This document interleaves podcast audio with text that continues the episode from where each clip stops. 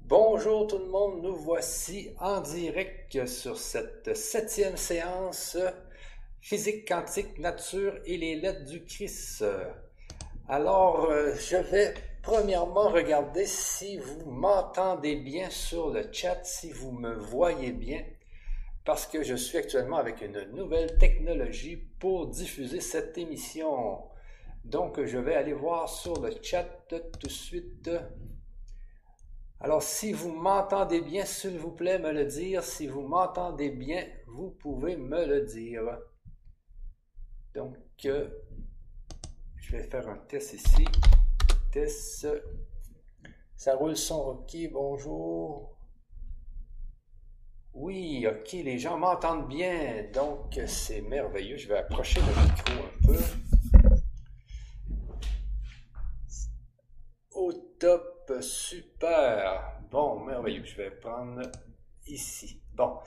Alors, bienvenue sur cette, euh, émission. Aujourd'hui, nous allons euh, faire, euh, nous allons regarder une petite vidéo sur la physique quantique parce que c'est une des vidéos les plus importantes qui nous permet de voir euh, la fameuse expérience qui a mis, euh, euh, auquel les, chercheurs ont commencé à avoir un questionnement sur la physique quantique, c'est quand ils ont fait la fameuse expérience des doubles fenêtres de Young. Je sais pas pourquoi lui, il est toujours en train. C'est mon téléphone qui m'écoute et puis qui répète, je ne sais pas trop pourquoi. Alors, alors c'est ça, donc on va commencer par cette petite vidéo. Mais pourquoi j'ai décidé de faire cette émission aujourd'hui? C'est parce que c'est la Saint-Jean. Ici au Québec actuellement, c'est la Saint-Jean. Je ne sais pas si dans euh, si en France c'est la Saint-Jean, si dans les autres pays aussi, si vous fêtez aussi la Saint-Jean.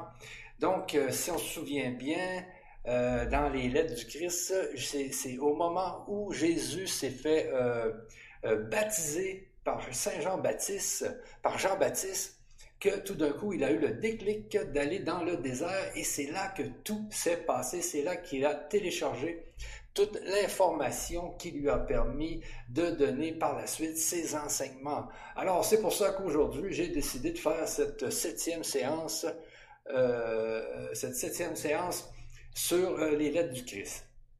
Alors, pour commencer, avant toute chose, comme vous savez, j'aime bien associer la science aux lettres du Christ.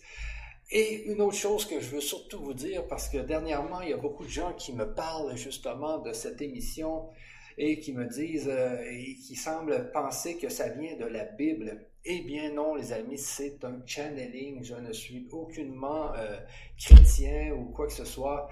Moi, je fais euh, ce que je lis, c'est un channeling qui a eu lieu en Afrique du Sud, qui une femme qui avait 80 ans euh, qui a commencé à recevoir ces informations et qui les a toutes écrites dans dix lettres. C'est les dix lettres du Christ ou les neuf lettres du Christ, mais je pense qu'il y a une dixième lettre aussi. On va le voir, on va toutes les lire ensemble de toute façon. Donc, c'est un channeling. Ça ne vient pas de la Bible. C'est euh, un channeling, c'est une personne qui s'est connectée à une autre entité intelligente, invisible, et qui, par état de transe, a écrit tout ce que je suis en train de vous lire. Donc, il n'y a aucun christianisme là-dedans ou quoi que ce soit.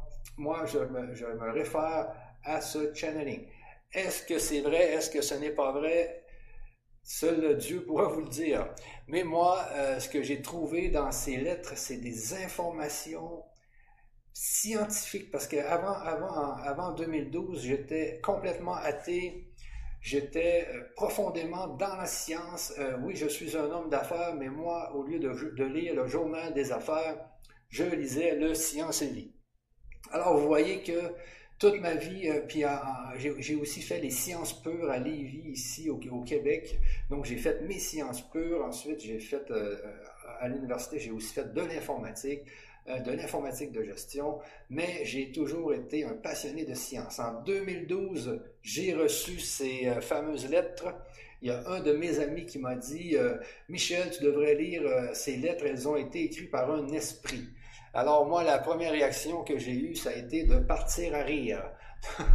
Donc vous voyez ici que j'étais, je croyais absolument à rien, je croyais pas à, à, Dieu, absolument rien du tout. Moi, ma vie, c'était la science, c'est la science qui avait les, réponses à toutes les questions.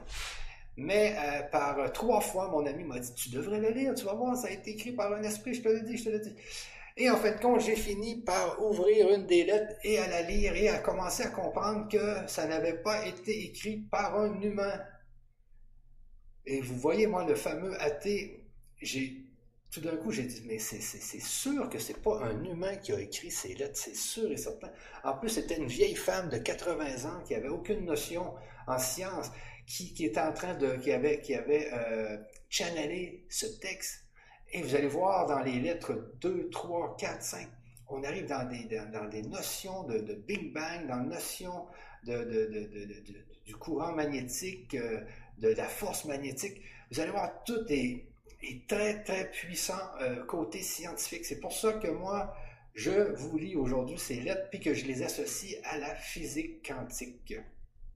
Alors, euh, première chose qu'on va faire aujourd'hui, c'est que nous allons aller voir la petite vidéo euh, qui vous permet, qui va vous permettre de voir cette fameuse expérience qui, qui a fait que les chercheurs ont commencé à se dire, mais tout est en forme d'onde.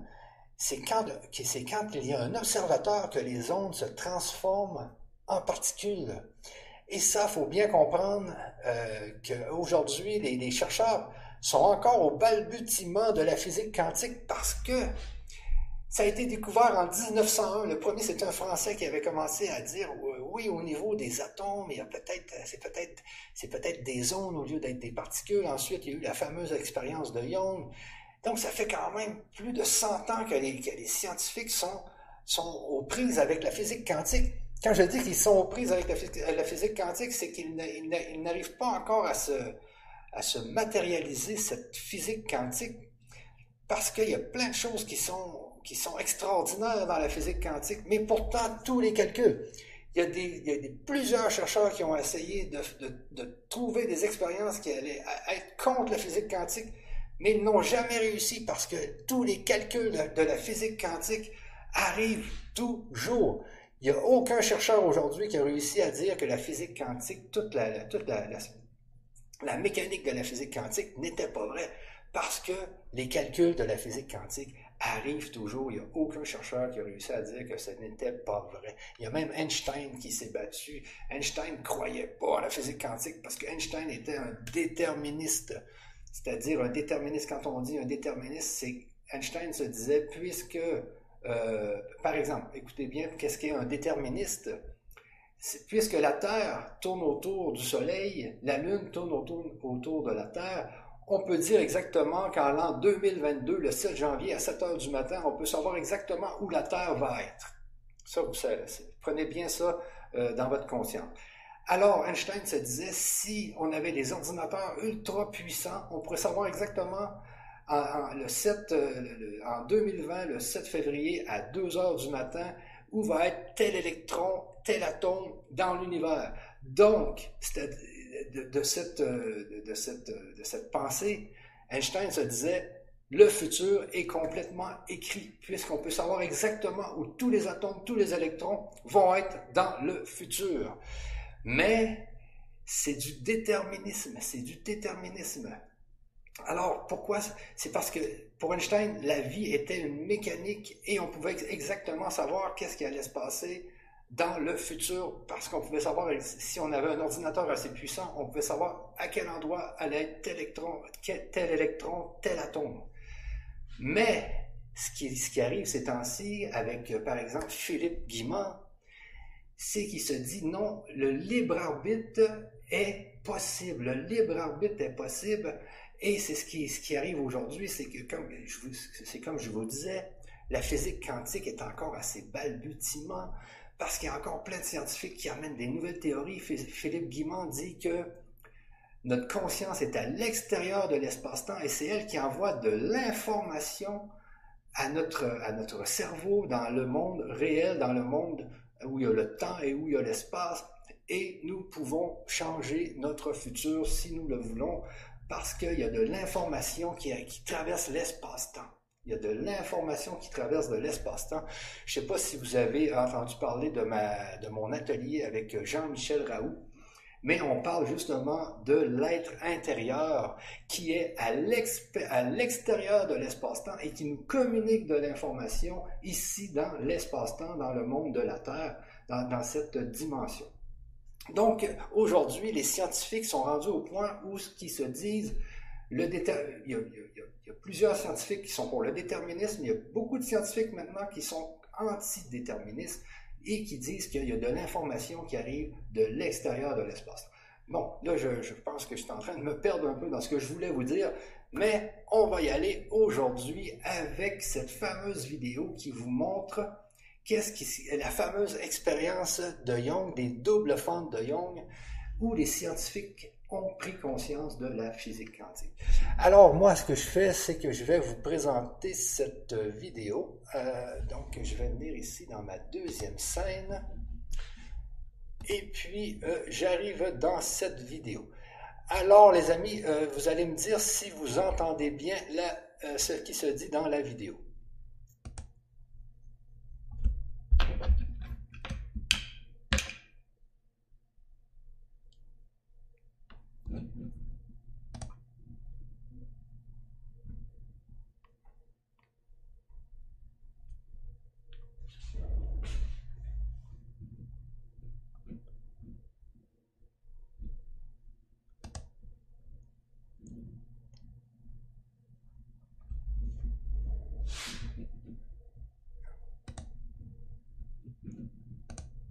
Est-ce que vous entendez bien? Est-ce que vous entendez bien ce qui se, ce qui se dit à la vidéo?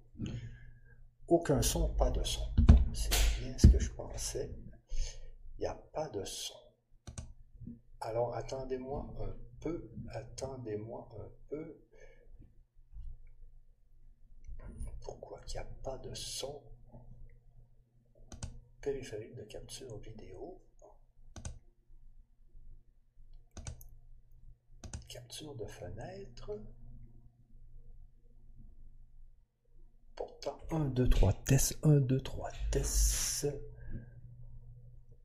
Périphérique de capture, peut-être que je pourrais tout simplement ajouter capture audio sortie.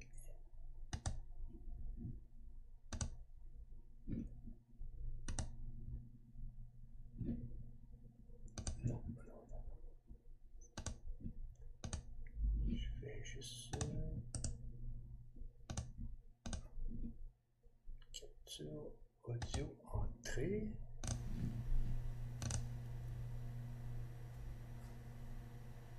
Non, mais je... Désolé les amis, désolé. Euh, J'essaie juste de... Oui. Périphérique de capture, capture de fenêtre. Euh...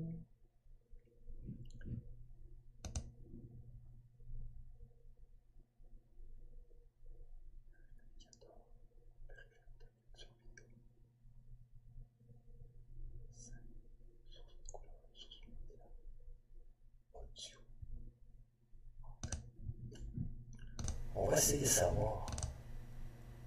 Par défaut, tiens. 1, 2, 3, test, 1, 2, 3, test.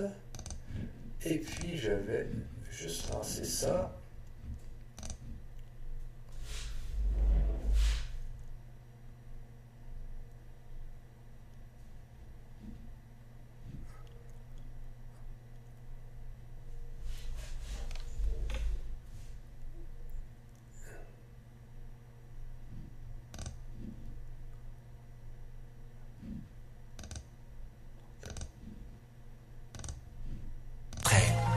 De cette façon, sur le mur, on obtient un patron d'interférence. Là où les deux parties supérieures s'entrechoquent, il y a plus d'intensité, des lignes resplendissantes. Et là où elles s'éliminent, il n'y a rien. Ainsi, quand on lance quelque chose, ou en d'autres mots, matière, au travers de deux rainures, nous obtenons ceci, deux tranches d'un Mais avec des vagues, le résultat est un patron d'interférence, comprenant beaucoup de tranches. Très bien pour l'instant. Là, nous allons nous faire les cantiques.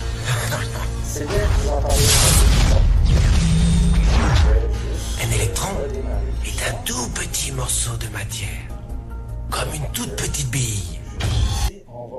Nous allons recommencer. Euh, désolé du petit problème technique, les amis. Désolé du petit problème technique. Donc, euh, je vais juste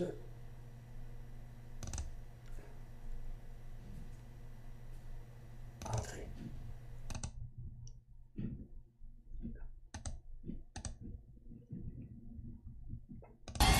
Lançons une rafale au travers d'une rainure. Et voilà. Elle se comporte comme les billes, seulement une tranche. Nous allons lire les lettres tout de suite après, ceux qui sont un peu, euh, ceux qui ont hâte qu'on lise les, les, lettres. Donc, on écoute cette petite vidéo et ensuite, euh, c'est pour vous montrer la fameuse expérience euh, des doubles fentes de Young. OK? Donc, on s'en vient ici. On va commencer ici, puis euh, on y va. Et voilà. Ce que nous apprenons à l'école n'est pas exactement la vérité. Et en plus, les sens nous jouent des tours. On doit se demander, quelle est la réalité dans laquelle on se trouve? Les physiciens modernes disent que ce ne sont que des sons. Dois-je les croire J'espère.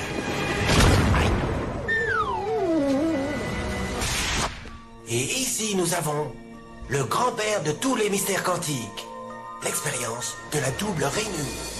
Pour comprendre cette expérience, d'abord nous devons voir comment jouent les particules ou les petites boules de masse. Pour l'instant, si on tire au hasard un petit objet, des billes par exemple vers l'écran, on voit comment se reflète un patron dans le mur de derrière, dans lequel il a rebondi et s'arrête.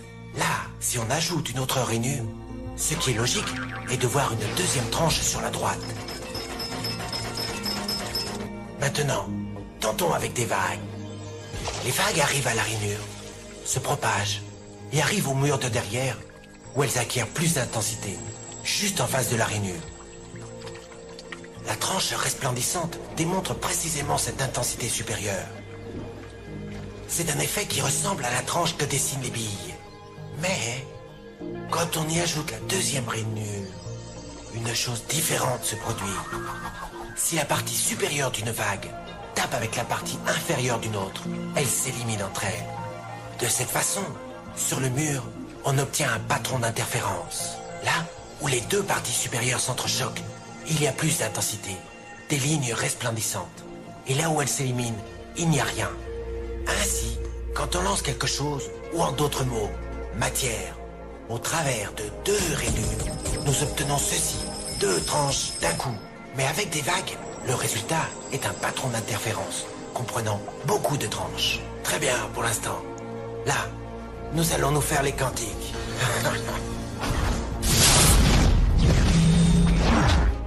un électron est un tout petit morceau de matière, comme une toute petite bille. Lançons une rafale au travers d'une rainure. Elle se comporte comme les billes, seulement une tranche. Si nous lançons ces tout petits bouts au travers des deux rainures, deux tranches devraient se dessiner comme c'est le cas des billes. Quoi? Un patron d'interférence? Nous avons lancé des électrons, des petits bouts de matière, mais on dirait un patron avec les vagues, et non pas comme avec les billes. Comment Comment des bouts de matière peuvent-ils générer des patrons d'interférence, comme une vague? Cela n'a pas de sens. Mais les physiciens sont très intelligents. Ils ont pensé... Peut-être les petites balles rebondissent les unes contre les autres et créent ce dessin. Donc, ils décidèrent de lancer les électrons un par un. Ainsi, ils ne pouvaient pas se porter préjudice les uns aux autres. Mais ils ont tenté le coup pendant une heure et ont vu le même patron d'interférence se créer. Nous ne pouvons pas ignorer la conclusion. Chaque électron part comme une particule, devient une onde de possibilités, passe par les deux rainures et interfère avec lui-même, jusqu'à ce qu'il tape le mur comme une particule. Mais mathématiquement, c'est encore plus curieux. Elle passe par les deux rainures et par aucune d'entre elles. Elle passe par une et passe par l'autre. Toutes ces possibilités sont superposées les unes avec les autres. L'expérience déconcerta énormément les physiciens, au point qu'ils décidèrent de regarder avec attention pour décider par quelle rainure l'électron passait-il en réalité. Ils ont mis un dispositif de mesurage juste à côté de l'écran des deux rainures pour voir par laquelle elle passait. Et ils lancèrent l'électron. Mais le monde quantique est beaucoup plus mystérieux de ce qu'ils pouvaient imaginer. Quand ils regardèrent, l'électron recommença à se comporter comme une petite bille. Il dessina un patron de deux tranches et non pas un patron d'interférence.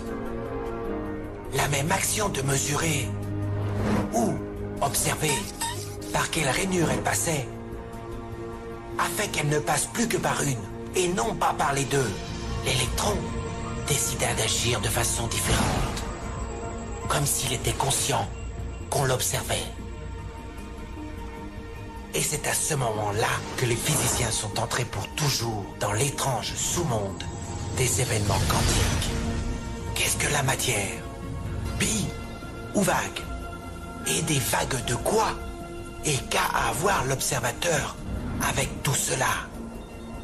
L'observateur a détruit la fonction de vague avec le simple regard.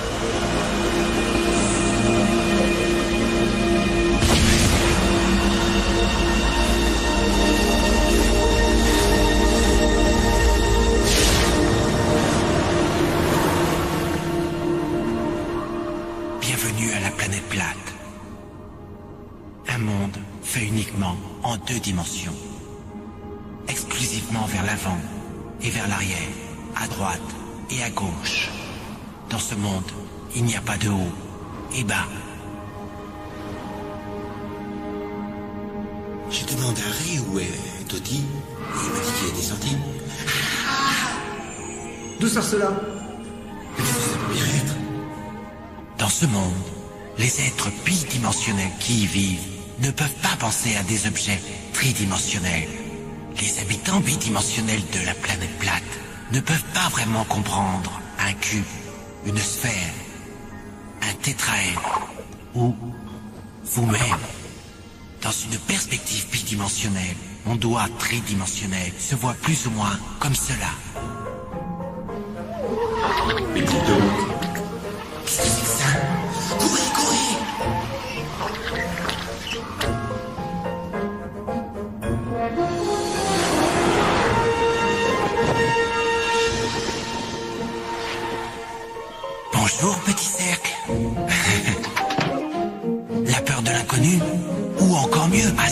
Connais pas encore. C'est une énigme. Si nous ne voyons que ce que nous connaissons, comment pourrait-on voir quelque chose de nouveau? L'inconnu, comment arrivons-nous à sortir de notre boîte? Bonjour, petit cercle. N'aie pas peur. Qui a parlé? Où es-tu? C'est la partie la plus difficile à expliquer. Je suis dans une autre dimension, dans un autre espace. Je suis au-dessus de toi. Non N'utilise jamais ce mot. Jamais Quel mot Celui qui commence par As. Au-dessus Il est interdit. Eh bien, ça veut dire quoi d'après toi Je ne sais pas. Et je ne veux pas le savoir. Si tu utilises ce mot, tu peux recevoir une punition très sévère.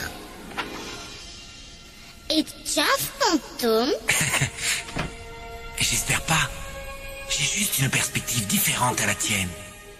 Je peux voir les choses différemment à toi. Ah oui? Prouve-le-moi. Bon, d'accord. Tu as un coffre-fort dans la remise. Dedans, il y a 12 pièces, un testament et un passeport. Comment tu sais ça? Qui es-tu? Es-tu un dieu? En fait, pas plus que toi. Regarde, comme je suis au-dessus de toi, dans la troisième dimension, je peux voir l'intérieur des choses de ton monde. Dans la troisième dimension Tu es un fantôme cinglé. Il n'y a que deux dimensions. Regarde. Et si je veux toucher la partie intérieure de ton estomac, comment dois-je faire? Tu devras me couper la peau. Sinon, c'est impossible.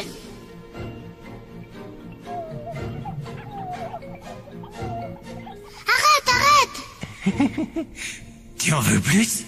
Plus de quoi? Dimension? Oh Direction? Euh, non. Oui. C'est que... Il n'y en a pas. Plus. Que m'arrivera-t-il? En quoi vais-je me transformer? Tu dois te transformer pour le savoir.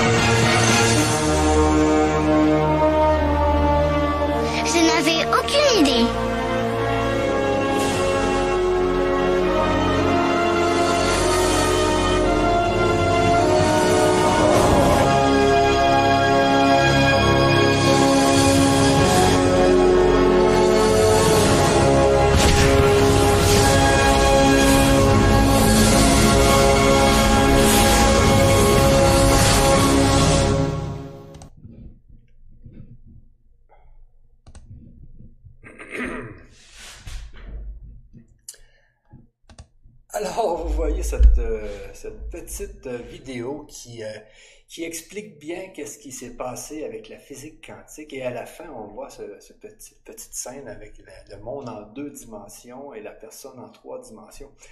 Eh bien, c'est ce qui nous arrive aujourd'hui. Nous sommes en trois dimensions, mais il y a des êtres, il y a tout un monde qui est en quatrième, en cinquième dimension. On vous parle souvent de la 5D. Eh bien, c'est ça. Vous devez avec tout ce qu'on va apprendre dans les prochaines émissions, avec tout ce que vous apprenez sur le grand changement et sur les autres euh, chaînes euh, spirituelles, vous devez prendre conscience qu'il y a d'autres dimensions et vous devez et, vous devez apprendre aussi à communiquer avec ces autres dimensions. C'est ça qui arrive avec les gens qui sont médiums, avec les voyantes, avec les gens qui ont, qui, ont des capacités, c'est qu'ils sont capables communiquer avec ces autres dimensions que la physique quantique aujourd'hui prouve qu'elles existent. Alors, pratiquez-vous, parce que si vous ne pratiquez pas, si vous ne faites rien, c'est sûr qu'il y a des gens qui viennent déjà avec ces dons, mais ceux qui ne viennent pas avec ces dons peuvent pratiquer pour réussir à communiquer avec ces autres dimensions. Moi, c'était mon rêve en 2012. En 2010, 2011, 2012, je voulais créer un, vaisseau spatial dans l'espace pour aller visiter les planètes. Mais quand j'ai découvert ces fameuses lettres, je me suis dit, je peux aller sur les autres planètes sans avoir à construire de fusées ou de vaisseaux spatial. Tout simplement en me pratiquant pour être capable de communiquer avec ces autres dimensions. Et dans les lettres du Christ, il y a des clés. Il y a des clés, il y a des clés que vous allez pouvoir utiliser pour justement vous pratiquer à communiquer avec ces autres dimensions et à y aller aussi. Vous avez vu à la fin, le petit bonhomme est sorti de sa deuxième dimension pour euh, venir dans la troisième dimension et il s'est dit Waouh, c'est merveilleux. Alors, dans la cinquième dimension, croyez-moi, c'est merveilleux aussi. Alors, je vais commencer à lire euh, la, la deuxième lettre du Christ. J'étais rendu à la page 11. Avant toute chose, je vais aller voir un peu sur le chat s'il n'y a pas des. Euh, euh, s'il n'y a pas des questions, donc euh, divinement, ça ne veut pas le faire. Excellent, tu dois transformer. Euh, y a-t-il une. Oui, il y a une rediffusion sans problème, les amis. Super, oui, oui, oui. Ok, donc je commence à lire ma deuxième lettre, donc la lettre qui est ici. Alors, si vous voulez les lettres, vous avez tout simplement à aller dans, euh, à aller sur, euh, sous la vidéo euh, YouTube. Vous allez voir, là, il y a, les, il y a un lien sur les lettres qui, qui dirige juste ici. Et puis, vous, vous allez tout simplement là, sur la lettre numéro 2. Euh, attendez un peu, peut-être que je ne suis pas dans ma scène 2. Donc, euh, oui, c'est ça. Donc, vous venez ici et puis vous allez sur la lettre numéro 2, tout simplement ici. Et vous cliquez sur lisez téléchargement, ici. Donc, c'est à cet endroit que vous trouvez la lettre numéro 2. Alors, je vais justement la télécharger. Euh, je vais l'agrandir un peu et regarder si tout est bien sur euh, votre image. Oui, c'est bien. Ok, donc euh, je viens à la, à la page numéro 11 où on était rendu.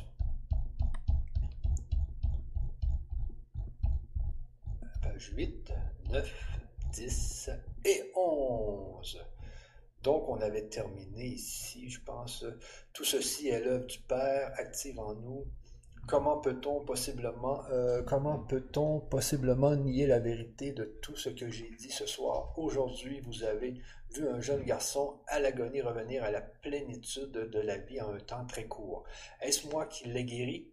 Pas du tout. De moi-même, je ne peux rien. C'est la vie qui est le Père actif en toutes choses, qui est venu en pleine force pour réparer un corps souffrant et lui restituer sa pleine santé parce que j'ai cru qu'elle le ferait et que je n'ai pas douté. Alors ici, c'était Jésus qui... Euh...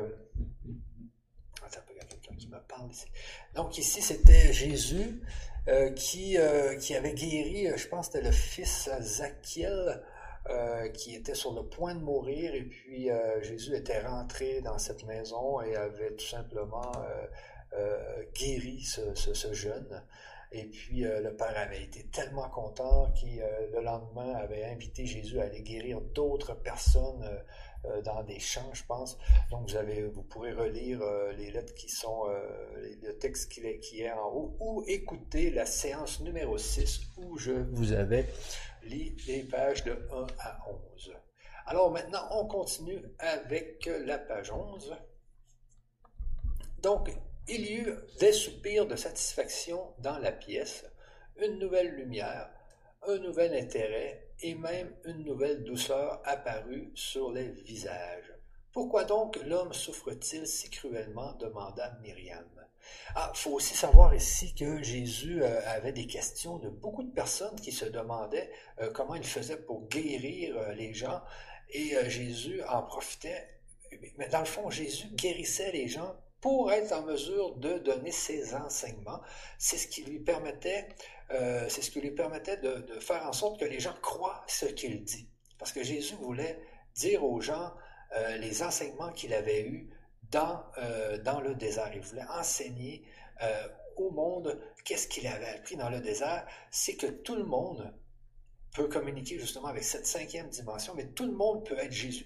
Jésus a dit, je suis le Fils de l'homme, je ne suis pas le Fils de Dieu, je suis le Fils de l'homme. Tout ce que je fais, vous pouvez le faire. Et dans ces lettres aujourd'hui, nous avons les clés.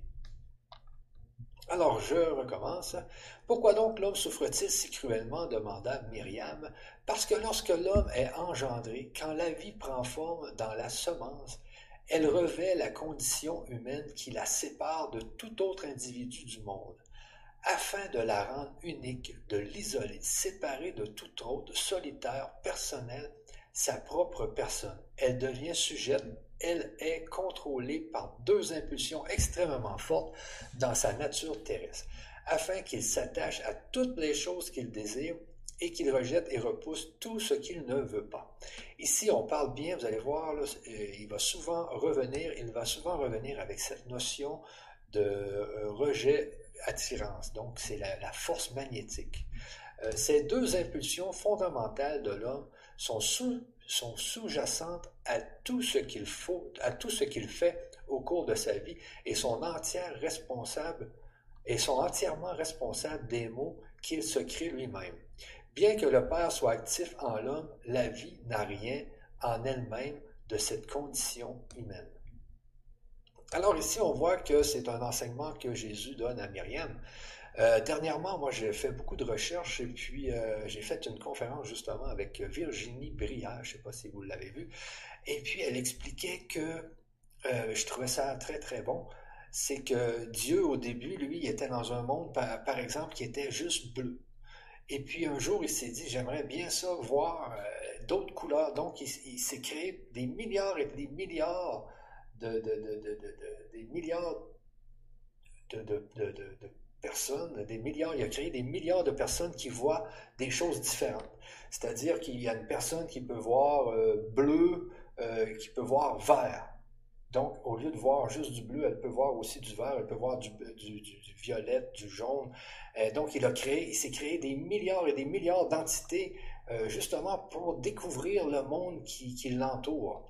Et puis, euh, et, en même temps, il peut voir aussi le malheur, il peut voir le bonheur, il peut voir le noir, il peut voir la lumière. Il peut...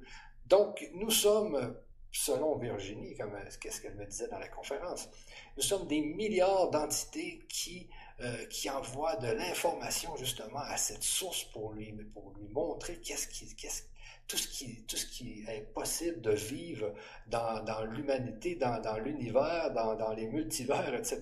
Donc, c'est, c'est une théorie, mais c'est peut-être possible. Donc, on est peut-être des milliards et des milliards d'entités qui permettent d'envoyer de l'information à la source pour lui dire voici c'est quoi le malheur, voici c'est quoi le bonheur, voici c'est quoi le rose, le bleu, le jaune, le si. Donc, on est on, s'en va dans une infinité d'informations de, qu'on envoie à la source ou dans le cloud akashique ou euh, vous donnez, donnez-lui le nom que vous voulez. Alors, je continue. Par conséquent, le Père ne retient rien, ne rejette rien, ne condamne rien, ne voit même pas les fautes. Tout ce que fait l'homme, que l'homme appelle des péchés, n'est que de ce monde et n'est puni qu'à l'intérieur de ce monde. Car c'est une loi de l'existence terrestre, comme vous le savez, que ce que vous semez, vous le récoltez. Parce qu'il puisse la vie et l'esprit dans le Père, l'homme est lui-même un créateur en pensée, en parole et en acte.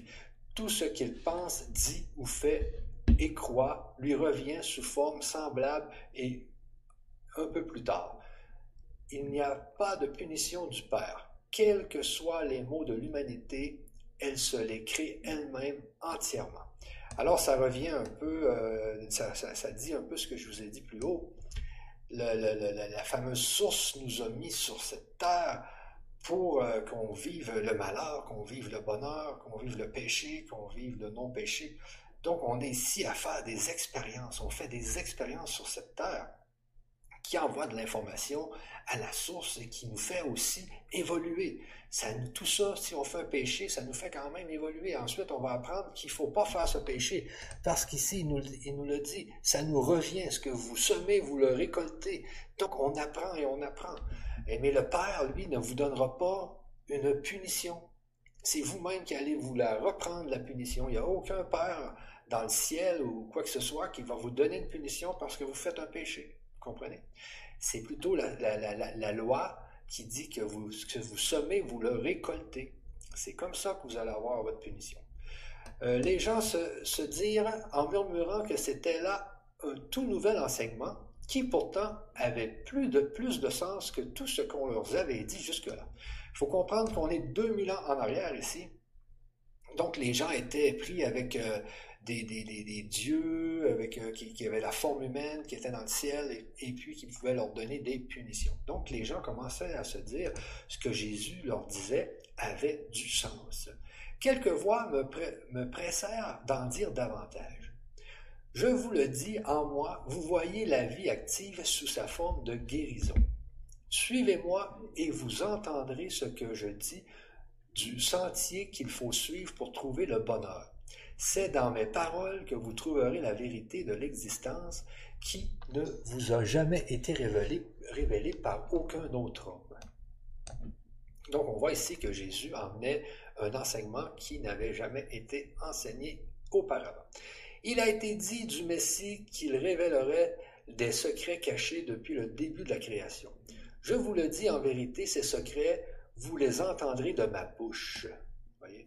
Si vous écoutez attentivement, en saisissez le sens, en pratiquez la vérité et vous en tenez strictement à leur loi, vous serez rendus nouveaux et vous entrerez dans le royaume des cieux. Ça, c'est important ici. Après que j'eus parlé, les gens restèrent silencieux pendant un moment. Puis il s'éleva un bruit de conversation excitée.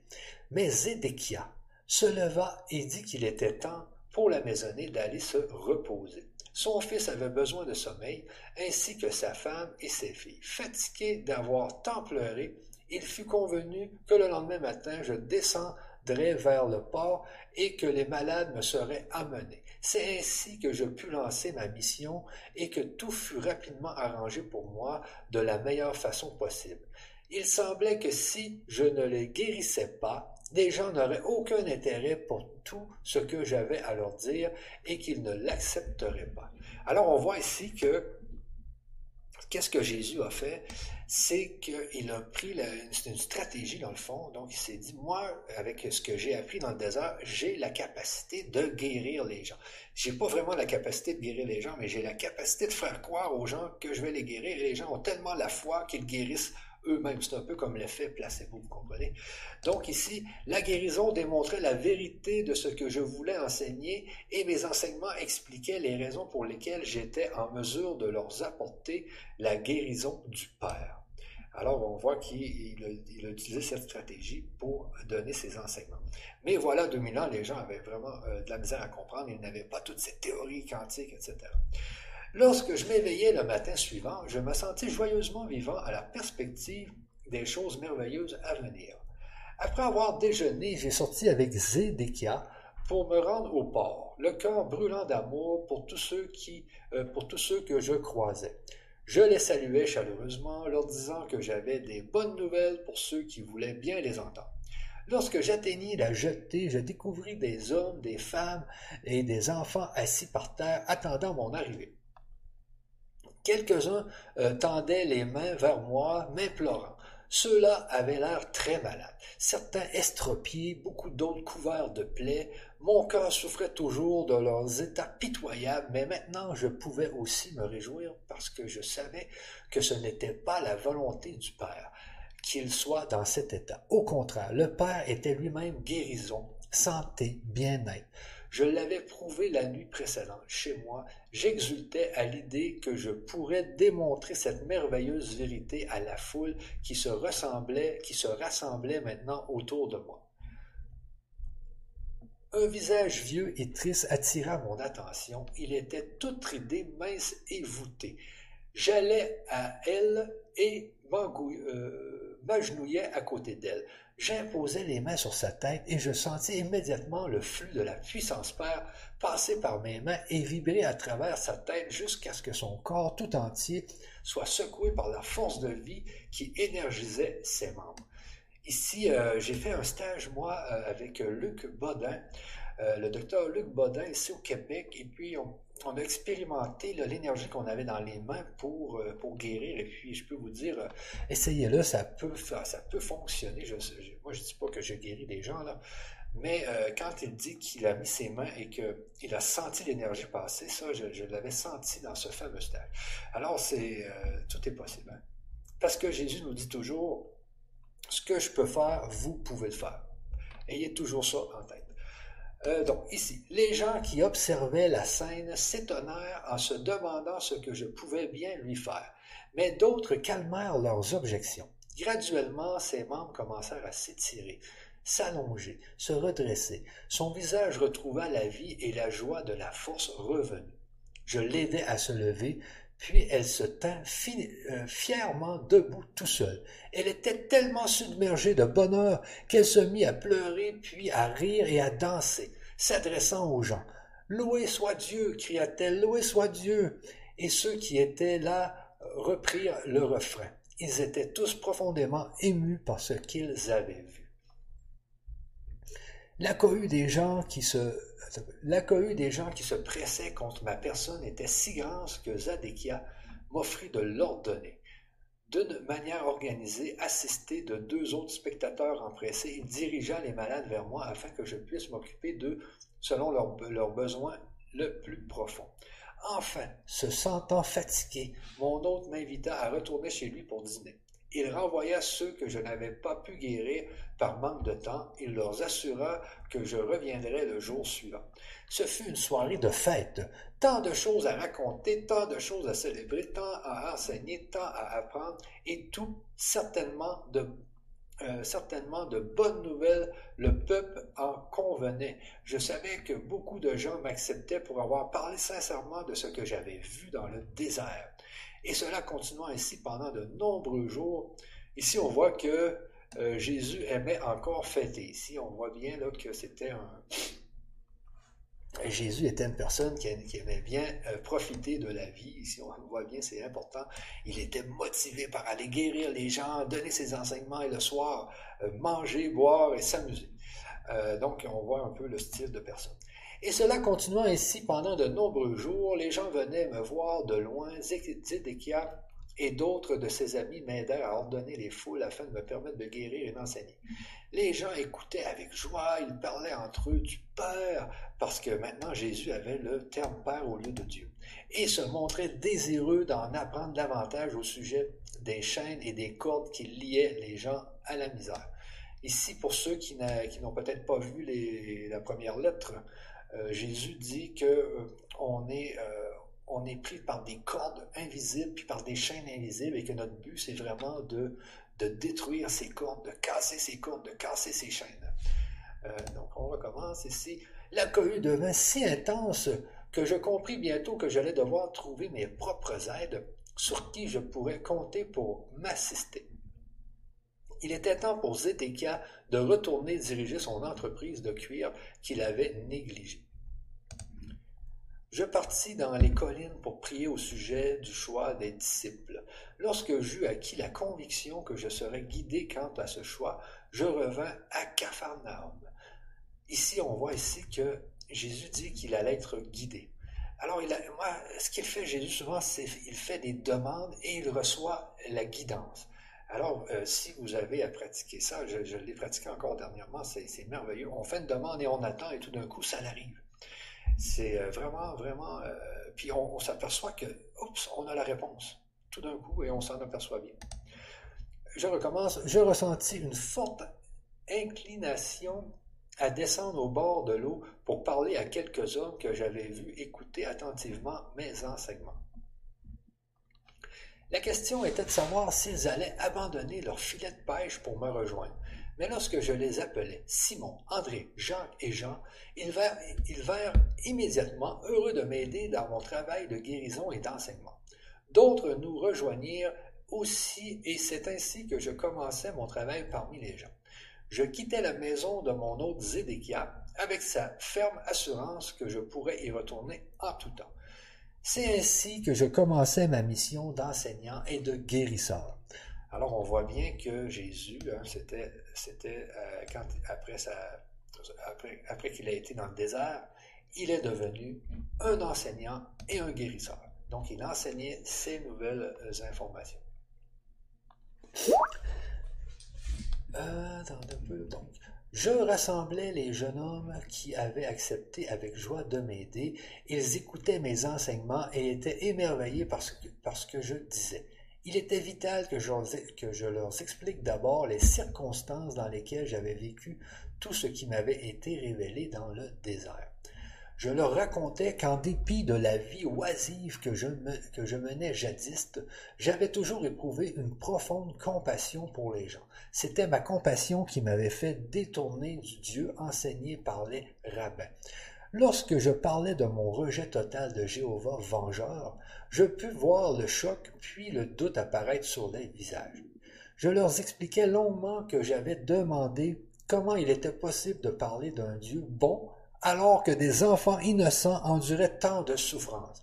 Pendant que je parlais, je vis leurs visages se détendre progressivement. Je continuai à exprimer mes anciens doutes et ma colère jusqu'à ce que je voie leurs expressions se transformer en acceptation, puis en accord total. Je découvris que je leur avais renvoyés à leurs propres doutes et questions qu'ils n'avaient auparavant jamais eu le courage de traduire en paroles.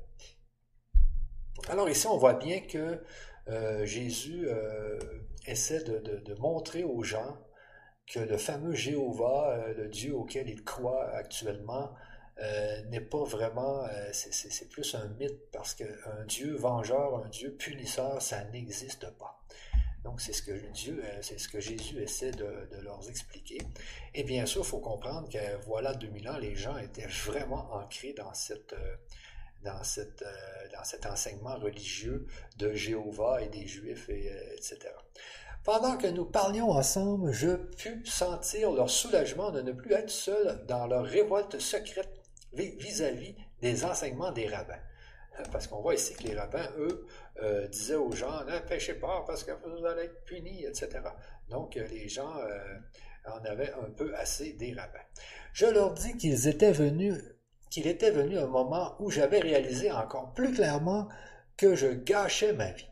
Je voulais changer et sentais impérativement que je devais aller voir Jean-Baptiste pour commencer, si c'était possible, une nouvelle vie. Alors ici, il a, dû aller voir Jean-Baptiste. C'est Jean-Baptiste qui a été le démarrage euh, de. C'est Jean-Baptiste qui a permis à Jésus d'aller dans le désert et de commencer ses enseignements et ses guérisons. Et aujourd'hui, on est là, Saint-Jean-Baptiste, donc j'ai des petits frissons qui me passent à travers le corps, mais je suis content de vous lire cette lettre aujourd'hui parce que c'est là que Jésus a commencé à faire ses enseignements et qu'il a transformé le monde entier. Parce qu'aujourd'hui, sachez que les dates sont basées sur Jésus. Il y a beaucoup de choses qui sont basées sur Jésus. Euh, aujourd'hui. Donc, euh, nos vies sont très dépendantes, pas dépendantes, mais sont très liées à ce que Jésus a enseigné voilà 2000 ans. Euh, voilà 2019 ans, parce qu'on est en 2019. Hein. Donc ici, je décrivis, je décrivis ce qu'il m'arriva pendant le baptême, puis pendant les six semaines que je passais dans le désert.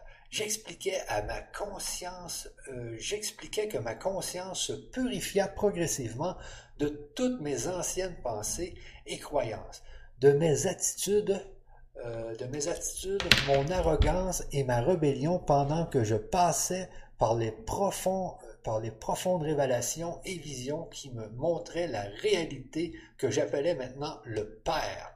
Donc ici, on voit bien que Jésus a enlevé le mot Dieu pour maintenant euh, le nommer le Père. J'expliquais la nature du Père et que cette divine nature constituait également la volonté divine. Je leur dis que c'était l'homme lui-même qui, à cause de ses erreurs de pensée et de comportement, s'était fermé au Père en lui et que l'homme seul, en se repentant d'abord, puis par une purification mentale et émotionnelle, pouvait trouver son chemin de retour à une communication totale avec le Père. Alors ici, c'est important. Hein. On voit que euh, Jésus, ce qu'il voulait dire, c'est que c'est l'homme lui-même. Ce n'est pas Dieu qui, va vous punir. C'est l'homme lui-même qui se punit lui-même. Donc, c'est l'homme qui doit changer son mental. C'est l'homme qui doit changer sa conscience pour vivre mieux.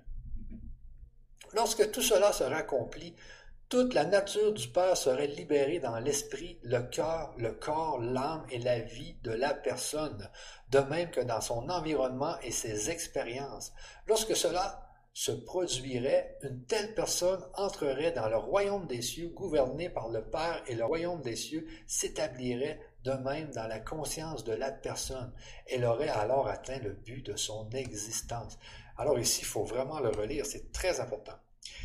Lorsque tout cela serait accompli, c'est-à-dire quand l'homme va être capable de euh, changer son mental, changer sa pensée, avoir une, pensée, idéale, un mental, un état d'esprit idéal, selon ce qu'on va lire justement dans ces lettres, eh bien, il va se produire ça. Lorsque tout cela sera accompli, toute la nature du Père serait libérée dans l'esprit, le cœur, le corps, l'âme et la vie de la personne, de même que dans son environnement et ses expériences. Lorsque cela se produirait, une telle personne entrerait dans le royaume des cieux gouverné par le Père et le royaume des cieux s'établirait de même dans la conscience de la personne. Elle, aurait alors atteint le but d'existence.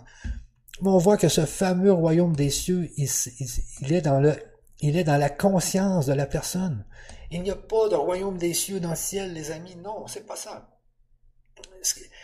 on est entouré de notre propre conscience qui est, à l'extérieur de l'espace-temps. C'est comme on a vu dans, justement dans l'exemple de physique quantique.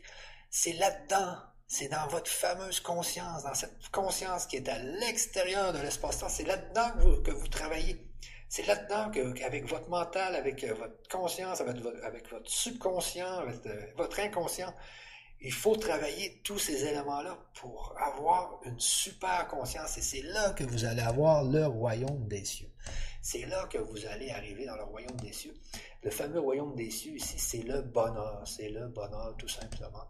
Et puis c'est ce qui va vous permettre d'avoir des meilleures autres vies parce que vous allez vous réincarner dans d'autres dimensions, dans cette dimension, mais toutes vos autres vies vont être meilleures aussi. Alors, travaillez votre conscience, travaillez votre conscience. Euh, ce que je vais faire ici, c'est que je vais aller voir sur le chat s'il y a des gens qui parlent, parce que là, je ne voyais rien. S'il y a des gens qui posent des questions. Donc, où est mon chat? Où est mon chat? Il est, il ici, je pense. Oui, c'est ça. Donc, lui, je pense que je vais sortir de là. Ok. Euh, donc, ma lettre. Où est ma lettre? Allez-y. Bon. Je vais faire ça comme ça.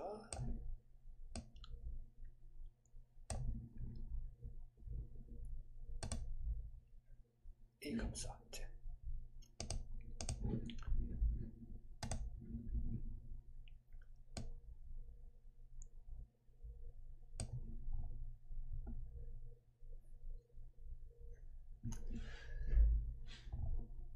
Ok, je continue. Où étais-je? Où étais-je? Donc, je vois le chat. Si vous avez des questions euh, euh, sur ce que je lis, euh, n'hésitez pas. N'hésitez pas, tout simplement, là. Donc, je vais le remettre comme ça. Comme ça. Bon.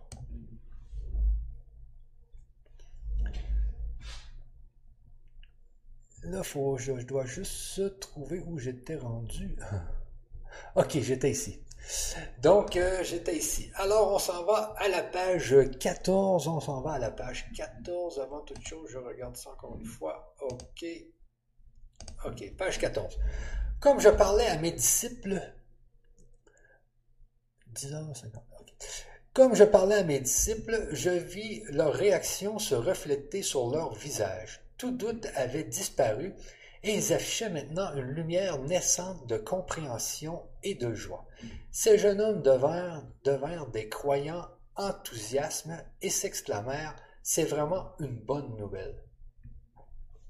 Cependant, après leur première acceptation de tout ce que j'avais dit, il vint des temps où ils se demandèrent si tout ce que je disais pouvait être vrai. Je le compris. Pour être prêt à se débarrasser de l'image de Jéhovah si profondément ancrée dans leur esprit, il fallait une bonne dose de courage. Il y eut des moments où ils parlèrent entre eux et en se demandant qui était cet homme qui revendiquait de telles merveilles. En supposant qu'il euh, se joigne à moi et qu'il advienne que j'étais euh, réellement un messager de Satan, que se passerait-il alors? Il serait sévèrement puni par Jéhovah. Donc, on voit ici que les gens, les fameux disciples, André, Jean, etc., euh, avaient quand même des questionnements. Qui était ce Jésus qui arrivait du désert avec des nouvelles informations? Et si c'était Satan, alors il serait peut-être puni par Jéhovah. Vous voyez que c'était vraiment ancré. Hein. Les, enseignements religieux dans ce temps-là étaient vraiment ancrés. Ils avaient beaucoup à perdre, leur réputation de jeunes hommes sobres et travailleurs, leur statut social de commerçants et d'artisans, la perte de leurs revenus et le plus gros obstacle, la colère probable et le rejet de leur famille. Et que recevraient-ils en retour? Et que recevraient-ils en retour? Je leur dis que je ne pouvais leur promettre aucune récompense terrestre s'ils m'aidaient à répandre l'évangile de la bonne nouvelle. Je ne doutais absolument pas que partout où nous irons, nous recevrions le gîte et le couvert et serions bien reçus par les gens. Je ne pouvais leur promettre la vérité que le Père connaissait leurs besoins, il répondrait et les garderait en bonne santé. Je pouvais aussi leur promettre que, qu'en se tournant vers le Père et en lui faisant confiance en toutes choses et en toute occasion, ils seraient heureux comme ils ne l'avaient jamais été ils expérimenteraient eux-mêmes le royaume des cieux dans la mesure où ils rejetteraient les exigences de leur ego et se mettraient au service d'autrui. Alors ici, un mot qui est très important ici, ils expérimenteraient. Alors, c'est tous ceux qui écoutent ici actuellement, apprenez à expérimenter les choses, c'est très important. Expérimenter les choses, ne faites pas que les lire. Expérimenter. Donc, Jésus a dit ici, ils allaient sortir de leur ego et allaient expérimenter des choses. Ils allaient justement expérimenter le fait qu'ils allaient être sûrs qu'ils allaient avoir un gîte, qu'ils allaient avoir du manger, euh, qu'en étant avec Jésus, qu'ils seraient beaucoup plus heureux. Donc, c'est ce qu'on voit ici. Euh, donc, on continue. Ils seraient témoins de guérison. Celle-ci augmenterait leur foi et leur donnerait le courage de supporter tous les, tous les inconvénients de l'aventure. Voyez ici. Euh, on continue. Et c'est ainsi que nous en vîmes à commencer notre mission de répandre la bonne nouvelle de l'évangile du royaume. Donc, l'évangile du royaume. J'envoyais ces jeunes gens me précéder dans les villes que nous devions visiter. En arrivant, ils disaient aux gens de se rassembler pour, pour entendre la bonne nouvelle du royaume des cieux. Les gens étaient étonnés et voulaient en savoir davantage, mais les disciples les pressaient d'aller chercher leurs amis et voisins. On leur dirait de quoi il s'agissait lorsque Jésus arriverait et il y aurait des guérisons de leurs malades. Tout excité, beaucoup de gens coururent aider à répandre la bonne nouvelle et rapidement ils se rassemblèrent en une foule immense. Moi qui m'étais si fortement et passionnément révolté contre les, homélies religieuses moralisatrice menaçant les pécheurs de violence, de punition et de damnation, je marchais maintenant joyeusement à la rencontre de ces foules. J'avais ma bonne nouvelle à leur transmettre pour illuminer leur journée et la guérison des maladies et afflictions pour réjouir leur vie. Là où autrefois je, autrefois je me mêlais aux gens de manière égoïste et les mains vides, profitant de leur bonne volonté et parfois de leur générosité avec peu de gratitude, je venais maintenant avec une abondance de possibilités vivifiantes pour tous ceux qui étaient prêts à écouter mes paroles. J'aimerais que vous, lecteurs qui lisez ces pages, compreniez bien ma position à cette époque-là, mon état de conscience après mon illumination dans le désert et le personnage que je présentais à mes concitoyens en tant que Jésus. Il s'est dit tant de choses à mon sujet que je me dois de vous présenter la vérité. Alors on y va. J'étais né pour avoir, à l'âge adulte, une excellente condition physique, des traits forts et aquilins, un intellect remarquable et l'amour du rire et de la mimique. Mais, comme beaucoup d'entre vous aujourd'hui, je ne faisais pas cas de mes aptitudes terrestres. Au moment d'aller dans le désert, mon visage et mes manières étaient, comme vous direz aujourd'hui, atrophiés par rapport à ce qu'ils auraient dû être. Pendant que je commençais à examiner et à me rebeller contre ce que j'étais devenu, mon intellect avait lui aussi souffert de mauvais usages que j'en faisais en m'engageant constamment dans des disputes et des dissensions au sujet de la religion et en me permettant de discourir avec désinvolture. Je faisais rire les gens. Les hommes et les femmes que je, que je côtoyais m'aimaient, mais ne me respectaient certainement pas. D'où l'étonnement de ceux qui me connaissaient lorsque je leur parlais de la synagogue, euh, dans la synagogue à Nazareth.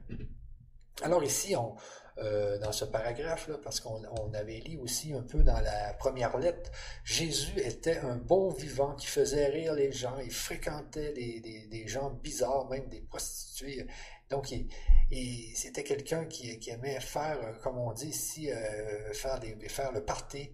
Donc, c'est quelqu'un qui aimait la vie, qui aimait boire, etc., avant d'aller, euh, avant de rencontrer Saint Jean-Baptiste.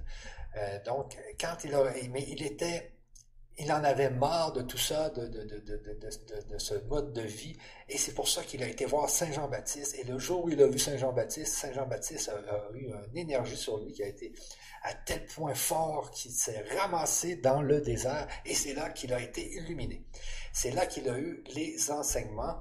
Donc, euh, ce qu'on avait vu aussi dans la première lettre, c'était que, puisque dans le désert, il n'y a pas il n'y a pas d'autre quand, quand, on est dans le désert, on est une des seules consciences dans le désert. Donc, on n'est pas, on peut pas être parasité par les autres consciences. Alors, dans le désert, c'est un endroit excellent pour justement communiquer avec les autres dimensions. Parce qu'il n'y a pas toutes les autres euh, consciences des autres hommes, des autres animaux, de toute la vie. Alors, dans le désert, c'est excellent pour euh, recevoir des enseignements. Alors, ici, on continue.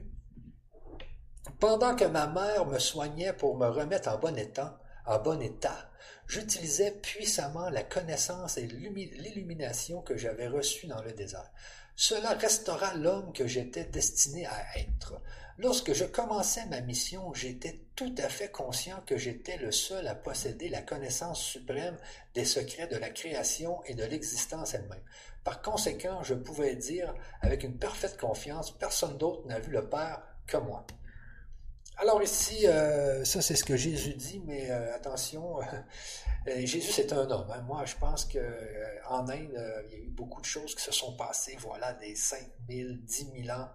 Donc, il n'y a peut-être pas juste, Jésus qui avait toute cette connaissance. Mais bon, lui, lui, il pensait que peut-être qu'il y avait juste lui qui avait la connaissance ici. Je savais que tout ce que les hommes croyaient de tout leur cœur était faux, irréel. Je savais que j'avais été spécialement modelé et conçu par le Père pour cette mission. J'avais été abondamment doté, doté d'énergie physique, de vitalité dans mon discours et de la capacité d'imaginer des paraboles sensées pour me permettre de transmettre des messages avec succès et sous une forme qui ne serait jamais oubliée. Par ailleurs, vu notre longue association, je comprenais si bien mes compagnons que je connaissais leur espoir le plus fou, leurs craintes les plus désespérées. Je savais ce qui les faisait rire et ce qui suscitait leur moquerie et leur dérision au sujet des riches et des prétentieux, et je savais aussi à quel point tant de gens, jeunes et vieux confondus, souffraient bravement et en silence. Je savais et j'éprouvais une profonde compassion pour le peuple qui vivait dans la crainte, ou qui devait simplement supporter les coups de fouet verbaux des pharisiens et courber l'échine devant les lois fiscales des Romains. Je savais, ah, ici on voit quand même que euh, Jésus était dans le temps des Romains. Quand on pense aux Romains, on, se dit euh, quand même, hein, ça fait vraiment, ça fait vraiment longtemps que cette histoire s'est déroulée. Et il y avait vraiment les Romains, comme on voit dans les films.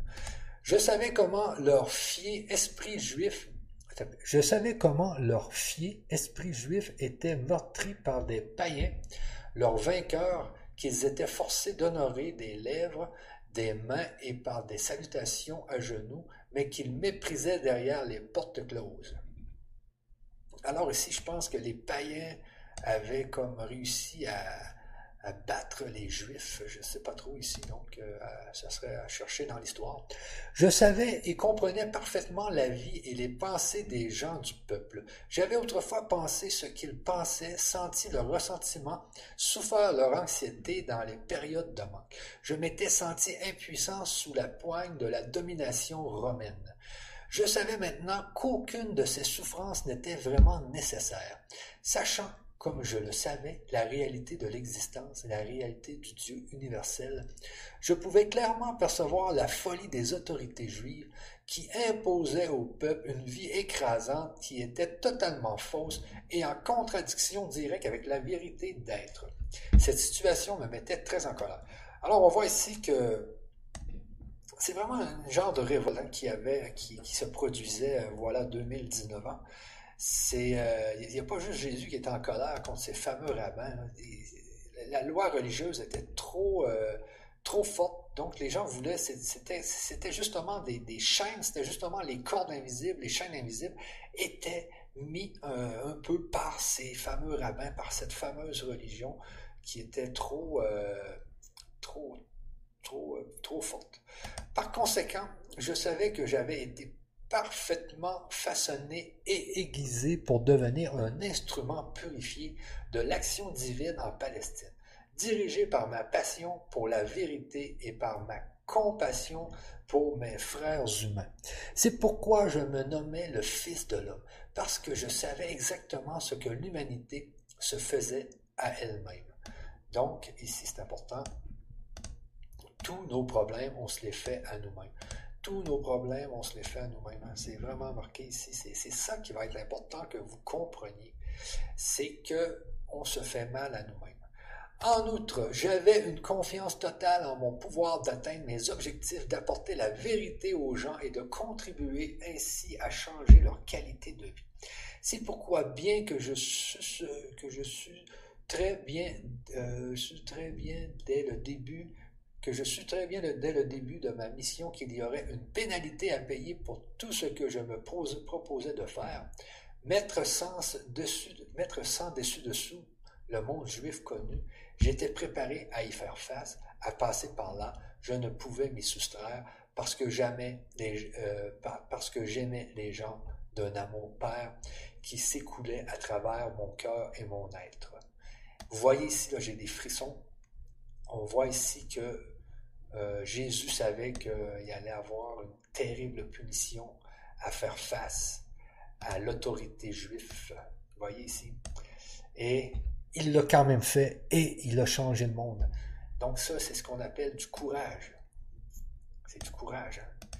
Il a décidé de défier l'autorité pour emmener la vérité, pour donner la vérité aux gens. Donc c'est très important ici d'en prendre compte. Car l'amour Père est l'essence du don, se donnant lui-même dans l'être visible et dans l'existence visible et dans la croissance, la protection, la nourriture, la guérison et la satisfaction de tous les besoins de toute création rendue visible. Je savais que j'étais le don du Père au peuple, au monde, pour son salut. Non. Non. Comme il le supposait et le disait depuis des siècles, le salut par la punition émis par un Dieu cou, euh, à l'encontre des pécheurs, mais pour sauver les gens de la répétition quotidienne des mêmes erreurs d'une pensée erronée. Voilà, très important, pour sauver les gens. Ici, il dit non. Il dit que je savais que j'étais le don du Père au peuple, au monde, pour son salut. Non, il dit non. Comme il le supposait et le disait depuis des siècles, le salut par la punition émis par un Dieu courroucé à l'encontre des pécheurs, non, c'est pas ça. Mais pour sauver les gens de la répétition quotidienne des mêmes erreurs d'une pensée erronée. Vous voyez, c'est du développement personnel aussi. Hein. C'est très, très fort. Hein. Donc, une pensée fausse qui créait leurs maux, leur pauvreté, leur maladie et leur misère. C'est ça, c'est la, c'est la clé, les amis. C'est vos pensées qui créent les maux, la pauvreté, la maladie et la misère, c'est vos pensées. Parce que j'aimais si profondément la race humaine, j'étais prêt à enseigner, à guérir malgré la défiance des prêtres juifs, malgré qu'ils savaient qu'il allait peut-être se faire tuer. Vous savez, c'est ça qui lui est arrivé. Il s'est fait crucifier. J'étais prêt à mourir sur la croix pour ce que j'avais vraiment vu dans le désert, ce que je savais de tout mon cœur, et voulais transmettre jusqu'à la dernière goutte de ma capacité de le faire. C'est très fort, là. Voilà la vérité qui gît derrière ma crucifixion et tout le reste de ce que vous avez entendu. Ce sont des inventions provenant de la pratique juive de brûler des offrandes dans le temple. Donc Jésus a décidé, lui, de dire la vérité, de, faire face à l'autorité juive et même au prix d'en mourir sur la croix et d'en souffrir, parce que je ne sais pas si vous avez vu le film euh, euh, américain, Jésus se fait crucifier, mais on le voit, qui transporte sa croix, et puis comment ça pouvait être souffrant, là, euh, tout ce qu'il a vécu. J'étais un don du Père à l'humanité pour l'aider à surmonter son ignorance des lois de l'existence et à trouver le vrai chemin de vie qui menait à la joie, à l'abondance et à la parfaite intégrité du royaume des cieux. Vous voyez, il a été jusqu'au bout. Hein. Voilà quelles étaient les perceptions, les désirs, les intentions, les buts et les pensées que je portais dans mon esprit et dans mon cœur. C'était là la structure mentale, émotionnelle, terrestre qui habillait ma conscience spirituelle cachée à l'intérieur de la tête et du personnage de Jésus. C'était ma conscience spirituelle canalisée dans les pensées et les sentiments ci-dessus qui m'imposaient de me mettre en route pour un cheminement de trois ans afin d'apporter au peuple ce qui, je le croyais tout à fait, les sauverait définitivement de leurs pensées et de leurs sentiments aveugles qui leur créent une vie de tourment. Je pensais sincèrement que si l'on pouvait seulement montrer aux gens tout ce qu'il m'avait été donné de comprendre, ils réaliseraient leur folie d'autrefois et feraient tous les efforts possibles pour changer leur manière de penser et mettre leurs pieds sur le sentier de la vie menant au royaume des cieux. À cette fin, à cette fin, j'étais prêt à donner ma vie. Alors, euh, on est plein de frissons ici, était prêt. Vous voyez, c'était le courage. Donc, il, devait avoir une personne qui, commence, qui, qui, qui, dise cette vérité. Ça devait arriver. À cause de la mauvaise interprétation qu'ont fait les enseignements des Juifs de ma mission, mon vrai message a été déformé jusqu'à devenir méconnaissable. Et le but de ces lettres... Attendez un peu. Euh, donc, par conséquent, pour devenir, euh, il y a des gens qui m'écrivent en même temps, c'est pour ça que des fois, je perds un peu le nord. Je recommence. À cause de la mauvaise interprétation qu'ont fait les enseignants juifs de ma mission, mon vrai message a été déformé jusqu'à devenir méconnaissable. Et le but de ces lettres est d'apporter aux gens ce nouvel âge de la vérité aux gens de ce nouvel âge la vérité de ce que j'ai vraiment dit aux foules en Palestine.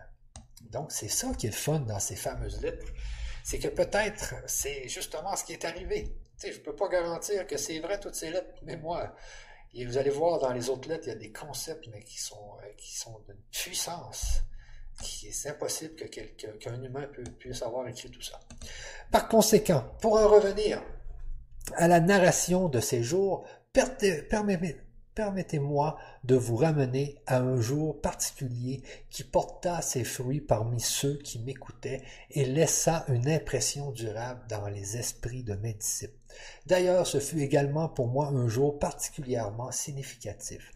Je m'éloignais un certain temps de la pression des gens pour aller dans, le, euh, pour aller dans les collines prier et méditer pour recharger mes batteries spirituelles en établissant un lien profond, fort et puissant avec le Père en moi. Alors ici, euh, c'est que je fais plusieurs conférences, puis euh, je me souviens plus avec qui, mais ah, je pense que c'est avec Virginie Briand. Donc, la méditation, ça vous permet justement d'entendre, quand vous méditez, parce que souvent on se, demande à quoi ça sert de méditer, eh bien ça permet justement d'entendre d'entendre le, fameux, notre fameux, notre fameux être euh, supérieur. Donc, de recevoir les messages. Et c'est pour ça que Jésus souvent allait dans les collines seul pour être en mesure d'entendre euh, les paroles de son être euh, supérieur. Ce lien, l'aide supérieure, on en parle justement dans. Je vous parle de l'aide supérieure parce que c'est ce qu'on a parlé avec euh, Jean-Michel Raoult dernièrement dans une autre conférence. Ce lien s'obscurissait, euh, s'obscurcissait si rapidement dans ma conscience quand je m'occupais de la foule que j'étais épuisé. En arrivant dans les cavernes, dans la caverne que j'utilisais quand j'étais dans cette région, je retirais la paillasse cachée sous un rocher et me couchais pour dormir. Au lieu de m'endormir, cependant, je ressentis l'influx immédiat de la vie divine, le Père, et la fatigue disparut alors que mon organisme se rechargeait de la puissance qui est la source créatrice de tout être. Je m'élevais en conscience dans une lumière dorée, et pendant que je m'élevais dans cette lumière, elle se transforma soudain dans une blancheur des plus pures, et je sus que en conscience, j'étais maintenant arrivé au portail de l'équilibre, qui sont la dimension éternelle, universelle, infinie, dépassant toute conception dans l'esprit humain. Donc ici, on voit que Jésus allait dans une grotte et puis que tout d'un coup, euh, euh, il a ressenti ça là. J'observais la lumière, mais n'en faisais pas partie. De même qu'elle n'était pas dans toute sa puissance en moi, puisque c'était la dimension Dieu du vide, l'incré de l'équilibre universel. Mais elle communiquait avec moi et m'infusait son amour resplendissant. Elle m'imprima pourtant encore une fois en moi qu'elle était le processus de création, perfection, guérison, l'amour, régissant toute l'existence. Alors on voit ici que euh, Jésus dans cette grotte était en téléchargement. Donc on voit ici qu'il téléchargeait euh, de l'information justement de son être supérieur, de, notre être supérieur, de, la source, on voit ici là. Donc euh, on voit qu'il est en, pleine, euh, en plein téléchargement. Alors ça, c'est de la méditation dans une grotte. On parle souvent que les, que les, je pense que les gourous en, Inde sont dans des grottes proches de l'Himalaya et puis ils, sont capables de faire des, choses assez surprenantes. Donc ils doivent aussi être en, téléchargement. Hein, vous voyez ici.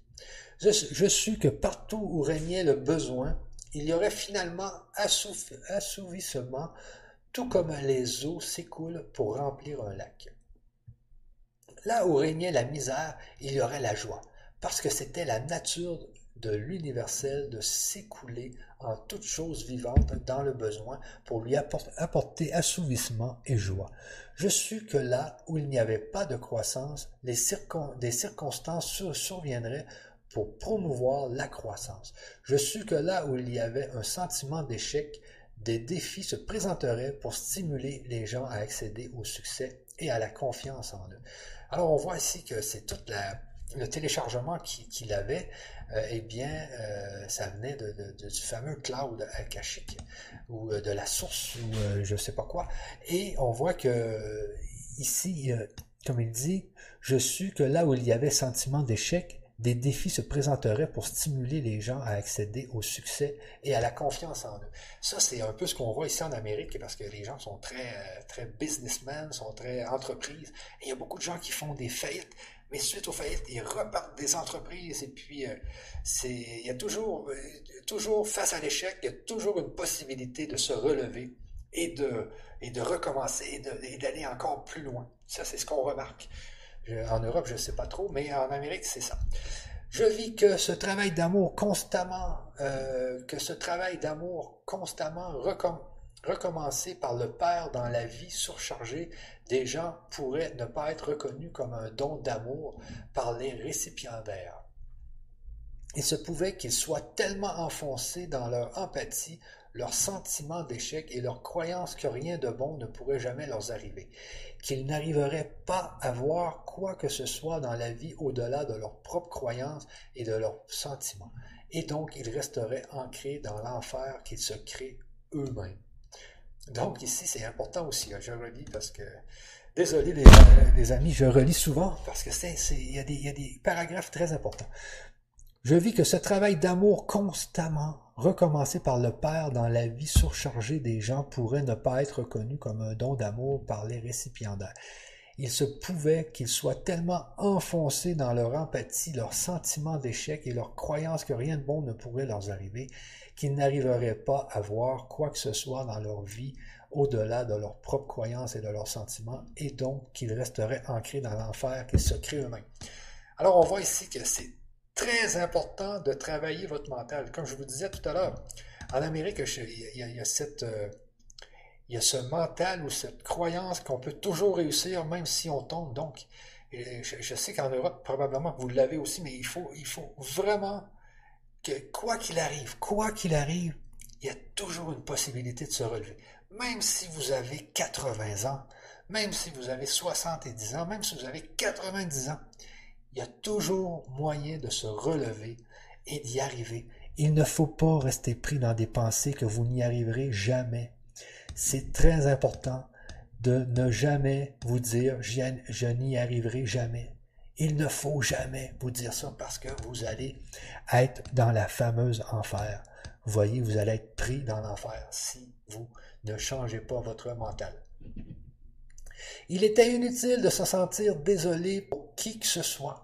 La seule chose nécessaire était un cœur plein de compassion et la détermination de leur apporter la vérité pour les guérir de leur ignorance. Donc, ne soyez pas désolés des gens, ne soyez pas désolés des gens que vous voyez euh, faire euh, des gens qui demandent de l'argent dans les rues, euh, les pauvres et tout ça. Ne soyez pas désolés pour eux. Dites-vous la seule chose nécessaire, et c'est d'être plein de compassion pour eux et la, détermination de leur apporter la vérité. Hein? Au lieu d'être désolé pour eux, donnez, parlez-leur, dites-leur simplement de changer leur mental, de changer leur état d'esprit. C'est ça qui est important. Le plus grand cadeau que pouvait offrir un homme à un autre était l'illumination qui le sortirait, qui le sortait de l'ignorance de l'existence et de ses lois cosmiques, car en vérité, chaque âme individuelle était embrassée dans l'universel et le degré de pénétration de l'universel à travers le travail d'amour père dans sa vie dépendait entièrement de la réceptivité de l'individu. Alors la meilleure chose que vous pouvez faire pour quelqu'un, c'est vraiment de lui dire que tout est possible. D'arrêter, il faut qu'il arrête de se dire que rien n'est possible. Il, faut donner cette... Il faut vous devenir le Jésus en vous. Il faut vous deveniez l'enseignant. Il faut vous devenir même le guérisseur. Vous allez voir, tout est possible. Je réalisais que ce que je... Euh, je réalisais que ce que les gens avaient les gens avaient un besoin urgent d'entendre était ce qui venait de m'être dit. Ils avaient besoin de voir et de réaliser pleinement l'intention, le but et le potentiel de l'amour, qui était la substance même de leur être. À cause de leur incrédulité, ils allaient peut-être être rejetés le travail d'amour père qui représentait à leurs yeux des défis douloureux et donc s'immobiliser à jamais dans leur faillite. Donc il faut, il faut vraiment que les gens euh, entendre les, nouveaux enseignements. C'est très important. Je vis maintenant encore plus clairement que j'avais été envoyé pour éveiller les gens à toutes les possibilités de développement personnel, de prospérité et de réalisation de la joie et du bonheur, mais que ce serait à eux de se réveiller et de profiter de ce qui leur était offert. C'est à eux de se réveiller. Je me souviens que cette élévation dura toute la nuit et que le matin suivant je me levais en me sentant plus vivant que jamais. Mon message avait été clarifié. Vous voyez, donc Jésus dans sa grotte avait tout téléchargé ça. C'était euh, et, maintenant il allait mettre ça en pratique dans ses enseignements. J'avais vu encore plus clairement la réalité du Père, et je sus que je serais capable d'aller ce jour-là à la rencontre des foules et de leur transmettre la puissance et la vie de ce que de ce qui m'avait été montré. Alors que je redescendais dans la caverne, de la caverne, j'arrivais à un grand rocher surplombant un grand précipice. Lorsque je m'assis, je pus voir tout en bas la ville que nous devions visiter ce jour-là. Je pus sentir ce processus de perfectionnement, cette impulsion de complétion.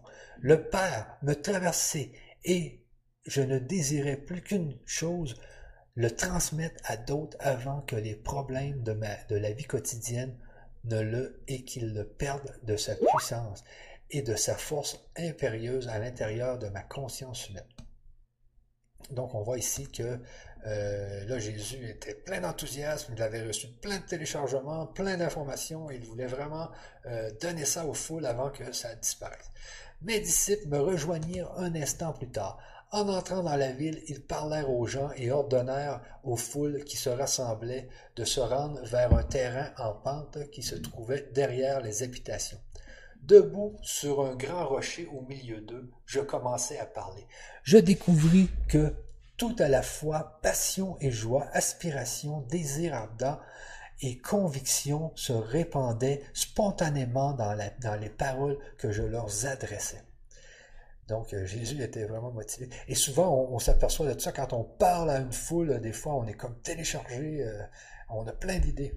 Alors, vous êtes cruellement éprouvé et vous êtes là. Vos charges s'accumulent avec l'âge.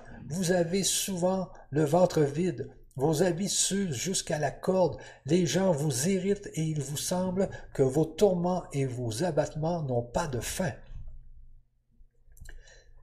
Mais ce n'est pas la vérité concernant votre existence. Votre vie était censée être très différente. Si seulement vous pouviez voir au-delà de vos sentiments, si seulement vous pouviez élever votre esprit pour vous relier au Père en vous, vous seriez capable de voir et de savoir ce que devrait être, votre existence. Vous réaliseriez que vous avez été créé pour jouir de l'abondance, de protection, de bonne santé et du bonheur. Alors tous ceux là, qui m'écoutent aujourd'hui, là, eh bien dites-vous, justement, c'est ça. Réalisez que vous êtes fait pour l'abondance, pour la protection, pour la bonne santé et le bonheur. Vous devez juste changer votre mentalité, votre état d'esprit. Vous devez juste travailler. Mais ça se travaille, ça. Ça se travaille. Donc, vous devez travailler, bien sûr, votre mental. Mais comme vous vivez quotidiennement dans la crainte du bien et du mal, et que vous croyez et escomptez que cela va vous arriver, plus que vous ne croyez que le Père est vie et amour en abondance en vous, vous accordant tout ce dont vous avez besoin pour votre santé et votre bien-être, ce sont les expériences du bien et du mal que vous craignez le plus, que vous attirez dans votre vie et votre corps. tout ce que vous craignez le plus, c'est ça qui est, le pire dans, notre vie. On craint d'avoir des maladies, on craint que quelqu'un nous fasse mal, on craint, on craint, on craint, ben, eh bien, on l'attire. Tout ce qu'on craint, on l'attire. Arrêtez de, craindre des choses, arrêtez de craindre des choses. La vie est faite pour être belle. Vos croyances en le bien et le mal obscurcissent, recouvrent tout ce que le Père vous réserve si seulement vous pouvez croire en l'amour du Père. Donc toutes vos mauvaises pensées obscurcissent tout ce que le Père a pour vous. Tout ce que le Père a. Donc, travaillez votre conscience, travaillez votre pensée. Vous jugez votre présent et vous attendez de euh, vous jugez votre présent et vous attendez de vos lendemains ce que vous avez expérimenté dans le passé. C'est pourquoi vos tourments passés se perpétuent dans le futur. Vous jugez votre présent et vous attendez de vos lendemains de ce que vous avez expérimenté dans le passé. Dites-vous que le passé est passé. Le passé est passé, on s'en fout du passé. Maintenant, il ne reste que le futur. Il ne faut pas que le passé affecte votre futur. Très important. Vous êtes esclave de vos souvenirs et de votre croyance inébranlable que ce, euh, que ce qui fut doit être encore et encore pour vous tourmenter et vous faire du mal. Voyez? Vous êtes esclave de votre passé. Attention. Le passé passé. Arrêtez d'y penser. Il ne vous est pas nécessaire de guérir votre corps ou de rendre votre vie meilleure. Il vous faut guérir vos croyances. Regardez comme c'est bien. Il vous faut guérir vos croyances. Je vous ai dit qu'il n'y a rien de solide sous le soleil. Comme on dit en physique quantique, tout est des ondes. Tout ce qu'on voit, c'est euh, c'est un film. On est, tous que, on est tous que des hologrammes. Si vous pouviez guérir vos croyances, les aligner sur la véritable intention du Père à votre égard, les fausses croyances gouvernant votre corps et votre vie se dissiperaient comme un brouillard au soleil. Votre vie même retournerait immédiatement à l'intention divine sous-jacente à toute création. Alors, c'est important ici là, encore, si vous pouviez guérir vos croyances, les aligner sur la véritable intention du Père à votre égard, les fausses croyances gouvernant votre corps et votre vie se dissiperaient comme brouillard au soleil. Pouviez guérir vos croyances. Ça, c'est un travail très, très, très compliqué à faire, mais on va le faire, vous allez voir. Votre vie même retournerait immédiatement à l'intention divine sous-jacente à toute création. Vous découvririez que pour chaque difficulté, pour toute carence, de quelque sorte qu'elle soit, il existe toujours un moyen de faire cesser la difficulté. Vous voyez, votre panier se remplirait toujours pour répondre à votre besoin. Ça, Jésus l'a fait quand il y avait, quand je pense qu'il y avait juste quatre pains et trois, quatre poissons et que tout s'est multiplié. Vous allez voir. Que pensez-vous qu'il advient lorsque les malades viennent à moi et que je leur impose les mains? Croyez-vous que je pense à la maladie et, et me demande si la personne va guérir? Suis-je dans la crainte que le Père dorme ou soit si loin qu'il ne m'entende pas? Non. Si telles étaient mes pensées d'incrédulité, il n'y aurait aucune guérison. Il faut croire. Voyez quand Jésus disait que la foi peut déplacer des montagnes, c'est ça le truc. C'est croire. Lorsqu'une personne me demande de la guérir, je me réjouis immédiatement parce que je sais que la puissance qui est le Père est en moi, prête en attendant pour guérir que je le demande. Je rends grâce parce que je sais que la volonté du Père est santé et non maladie. Vous voyez ici. Ainsi je prie que la volonté du Père s'accomplisse dans, le malade, pendant que j'enlève la croyance en la, maladie du corps du malade et que je sais que la volonté de santé du Père s'écoule s'écoule dans son système, il en va de même de son apparence. L'apparence de la maladie se transforme en réalité de santé Père et le corps redevient intègre. Alors ici, c'est important, il faut vraiment relire ce, texte-là. Lorsqu'une personne me demande de la guérir, parce que ce que Jésus fait euh, pour guérir les gens, c'est que déjà, il va leur dire qu'ils vont guérir. Parce qu'on a vu en physique quantique, c'est notre conscience et notre croyance qui crée la matière. Ça, on le voit, on l'a vu avec l'expérience des doubles fentes. Donc, c'est le, truc ici, c'est vraiment de faire en sorte que la personne va croire qu'elle va guérir. C'est l'effet placebo, la fameuse effet, placebo, qui va aller chercher toute la puissance Père, toute la puissance du Père. Vous voyez ici, on relit. Lorsqu'une personne me demande de la guérir, je me réjouis immédiatement parce que je sais que la puissance qui est le Père est en moi, prête et attendant pour guérir, que je le demande. Je rends grâce par... Puis ici, c'est important, Jésus dit toujours de rendre grâce avant d'avoir, euh, avant d'avoir l'effet. Donc, si vous rendez grâce pour la guérison, il y a beaucoup plus de chances qu'elle arrive. Je rends grâce parce que je sais que la volonté du Père est santé et non maladie. Ainsi, je prie que la volonté du Père s'accomplisse dans le malade, pendant que j'enlève la croyance en la maladie du corps du malade et que je sais que la volonté de santé du Père s'écoule dans son système il en va de même de son apparence. L'apparence de la maladie se transforme en réalité santé père et le corps redevient intègre. On voit ici que la maladie n'est qu'une apparence, c'est encore une fois, c'est des hologrammes. Vous voyez? Alors, euh, et en plus ici, on voit, il dit, pendant que j'enlève la croyance en la maladie du corps euh, du malade et que je sais que la volonté euh, de santé du Père s'écoule dans son système. Donc, il enlève la croyance il enlève la croyance en la maladie du corps. Là, je vais arrêter mon Skype. Il y a tout le temps quelqu'un qui me dérange. Tiens, je vais, je vais arrêter ça. Euh, comment je fais? Attendez-moi juste une petite seconde, les amis, parce qu'il y a tout le temps quelqu'un qui m'écrit. Et il m'énerve un peu là.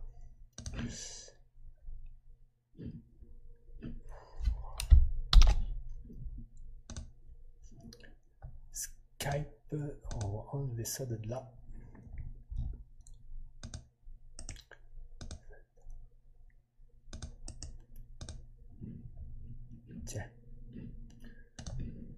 On recommence. Désolé, désolé. Donc, vous êtes toujours là. Euh, je vais aller voir le chat. Euh, je vais en profiter pour aller voir le chat un peu. Euh, comment c'est que. Attendez, ah, il y a beaucoup de. Il y a beaucoup de, commentaires. Ok, décidément, ça ne veut pas le faire. Excellent, tu dois transformer pour le savoir. Bonjour, très intéressant. Euh, je suis JP le sculpteur. Ah, je pense qu'avoir c'est qui Agathe, euh, communication quantique. Aujourd'hui, c'est Saint Jean l'évangéliste. Oui, ok, c'est Saint Jean l'évangéliste. Euh, comment les lettres expliquent cette rupture de conscience de l'humanité? Vous allez voir dans les prochaines lettres, c'est très puissant. Oui, poser la maladie. poser dans la, oui, poser dans la matière exactement, Christelle. Euh, très beau message pour le développement de soi. Oui, oui, oui, on voit. OK, on voit que les gens, ça les booste. Donc, on continue. Il me reste, euh, il me reste 10 minutes. Donc, on continue sur ça. Euh, donc, j'ai arrêté le fameux Skype. Là, il y a J'avais toujours un message qui apparaissait. Ça, ça m'énerve un peu. Bon. on revient ici. Donc, on voit ici que Jésus, son, son but était vraiment d'enlever cette, cette croyance en la maladie dans le malade voyez, puis changer la forme de cette maladie pour lui donner une forme de, guérison. La maladie n'est rien d'autre qu'une baisse de vitalité, une réduction de la vie dans la partie affectée. Vous hein, voyez, si la maladie n'est rien d'autre qu'une baisse de vitalité, une réduction de la vie dans la partie affectée. Restaurer la vie perd dans la véritable intention et dans le plan de votre système, et tout le système fonctionne comme il le devrait.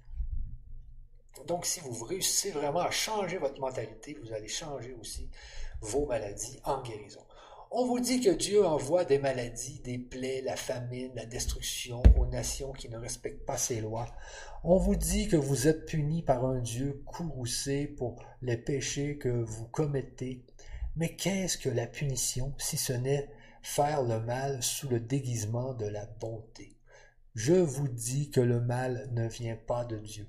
Comment Dieu pourrait-il se partager en deux le bien et le mal? Ce n'est que dans votre esprit que vous concevez le bien et le mal. Ce n'est que dans votre cœur que vous le pensez et le sentez. Ces pensées et ces sentiments n'ont rien à voir avec le véritable Dieu qui est le Père en vous, vous apportant toute bonne chose si seulement vous voulez le croire qu'il en est ainsi. Voyez? C'est votre croyance en le bien et le mal, et le bien et le mal qui résident dans votre cœur. Donc arrêtez de croire au mal qui vous apporte vos maladies. C'est votre croyance en le bien et le mal, et le bien et le mal qui résident dans votre cœur qui vous apporte vos maladies. Alors, pensez à autre chose que le mal. En réalité, vous vivez dans le royaume des cieux, et le royaume des cieux est en vous, et vous êtes gouverné par le Père mais parce que vous croyez aux punitions de Dieu, parce que vous croyez que seuls ces sacrifices dans le temple vous sauveront, parce que vous croyez que vous êtes les héritiers de la maladie, de la pauvreté et de la misère, vous créez avec votre esprit les choses mêmes que vous ne voulez pas. C'est trop fort quand même. En réalité, vous vivez dans le royaume des cieux et le royaume des cieux est en vous. Le royaume n'est pas dans le ciel, le royaume des cieux, c'est dans notre conscience. Et vous êtes gouverné par le Père, mais parce que vous croyez aux punitions de Dieu, parce que vous croyez que seuls les sacrifices dans le temple vous sauveront, parce que vous croyez que vous êtes les héritiers de la maladie, parce que vous croyez que vous êtes les héritiers de la maladie, de la pauvreté, de la misère. Vous créez avec votre esprit les choses mêmes que vous ne voulez pas. Donc, vous voyez ici, c'est la cause de vos problèmes. Ne soyez pas abattus, réjouissez-vous et soyez heureux et sachez que ceux qui vivent dans le besoin, loin d'être punis et abandonnés de Dieu, même s'ils ont péché, sont véritablement, sont bénis. Tout le monde est béni, même si vous avez péché. Vous êtes, il y a toujours moyen de revenir. L'homme qui ne possède rien est riche de la puissance du Père, si seulement il l'écoute lui fait confiance et vit en lui. Car lorsque vous avez le ventre plein, que votre corps connaît le bien-être et que vous avez l'esprit et le cœur en paix, vous n'avez absolument pas besoin à ce moment que le Père devienne actif en vous pour satisfaire vos besoins. Vous croyez que vos propres pensées et vos mains satisfont aisément à vos besoins, de sorte que quand vous parlez de Dieu, vous ne pouvez parler que de ce que vous en avez entendu dire par d'autres. Vous, vous-même, n'avez aucune expérience directe de Dieu. Voyez les riches. Ils s'attachent, sombres et s'enlisent dans leur propre richesse. Ah, ça c'est vrai. C'est vrai ça. Moi, j'ai déjà vécu euh, des choses. Euh, l'argent, il faut faire très attention à l'argent parce que plus vous en avez, plus vous allez acheter des maisons, des voitures, etc. Vous allez acheter des buildings. Vous allez acheter plein de choses et quand vous allez manquer d'argent, vous allez avoir peur de tout perdre. Et là, vous allez vous en livrer dans, dans vos chaînes, dans vos cordes invisibles. C'est faites toujours attention à l'argent. Ils se, lèvent, ils se lèvent le matin et vont à leur labeur quotidien sans rien savoir de la puissance du Père en eux. Ils pensent à ce qui accroîtra leur richesse, à ce qui pourra renforcer leur moi. Ils donnent des ordres qui surchargent ceux qui les servent. Ils vivent leur vie conformément à leur propre choix. Ainsi, parce qu'ils puisent dans leur vie limitée, dans leur seule pensée humaine limitée, qui émane de leur esprit et de leur cœur physique, ils tombent malades et vivent autant de misère que l'homme qui ne possède rien, parce qu'ils sont tellement pris par leur matériel. Ils sont tellement pris. Je l'ai déjà vécu. Hein. Vous avez tout et euh, vous avez peur de perdre tout, vous en faites des maladies. Ils ne réalisent pas qu'ils ne vivent qu'à moitié parce qu'ils ne sont pas en contact avec la source de la vie, le Père en eux ni ne voient jamais que tout le bien qui est venu dans leur vie n'est pas de leurs inventions, mais est l'œuvre d'amour du Père caché en eux. Les dirigeants spirituels sont à l'aise dans leur confort et leur position d'autorité. Ils n'ont besoin de rien de plus que leur propre satisfaction physique, parce qu'ils n'ont pas de connaissance personnelle de Dieu. Ils doivent lire, dans leurs livres sacrés, les paroles des saints prononcées. Il y a mille ans, et ils disent au peuple ce qu'ils pensent de ces paroles, ce qu'ils pensent que ces paroles signifient. Voyez. Mais tout ce qu'ils disent est tiré de leur petit esprit emprisonné dans le confort de leur vie et se perd dans l'attente de ce qu'ils mangeront et boiront et des vêtements dont ils se pareront pour impressionner les gens. Ils ne savent rien de l'inspiration qui a donné naissance aux paroles prononcées par les prophètes tous ces siècles passés, ni ne savent si ces paroles sont ce que vous avez besoin d'entendre en ce moment, car les temps ont changé. Alors on voit ici que c'est tous ces gens qui lisent des livres et qui pensent qu'ils ont tout bien compris. Alors moi, vous vous dites peut-être, oui, mais Michel, tu es en train de nous lire euh, les, paroles euh, des neuf lettres du Christ. Euh, oui, oui. Mais je ne dis pas que, que c'est sûr. Je ne dis pas que je suis certain à 100%. Moi, je trouve que le message est beau, le message est bien.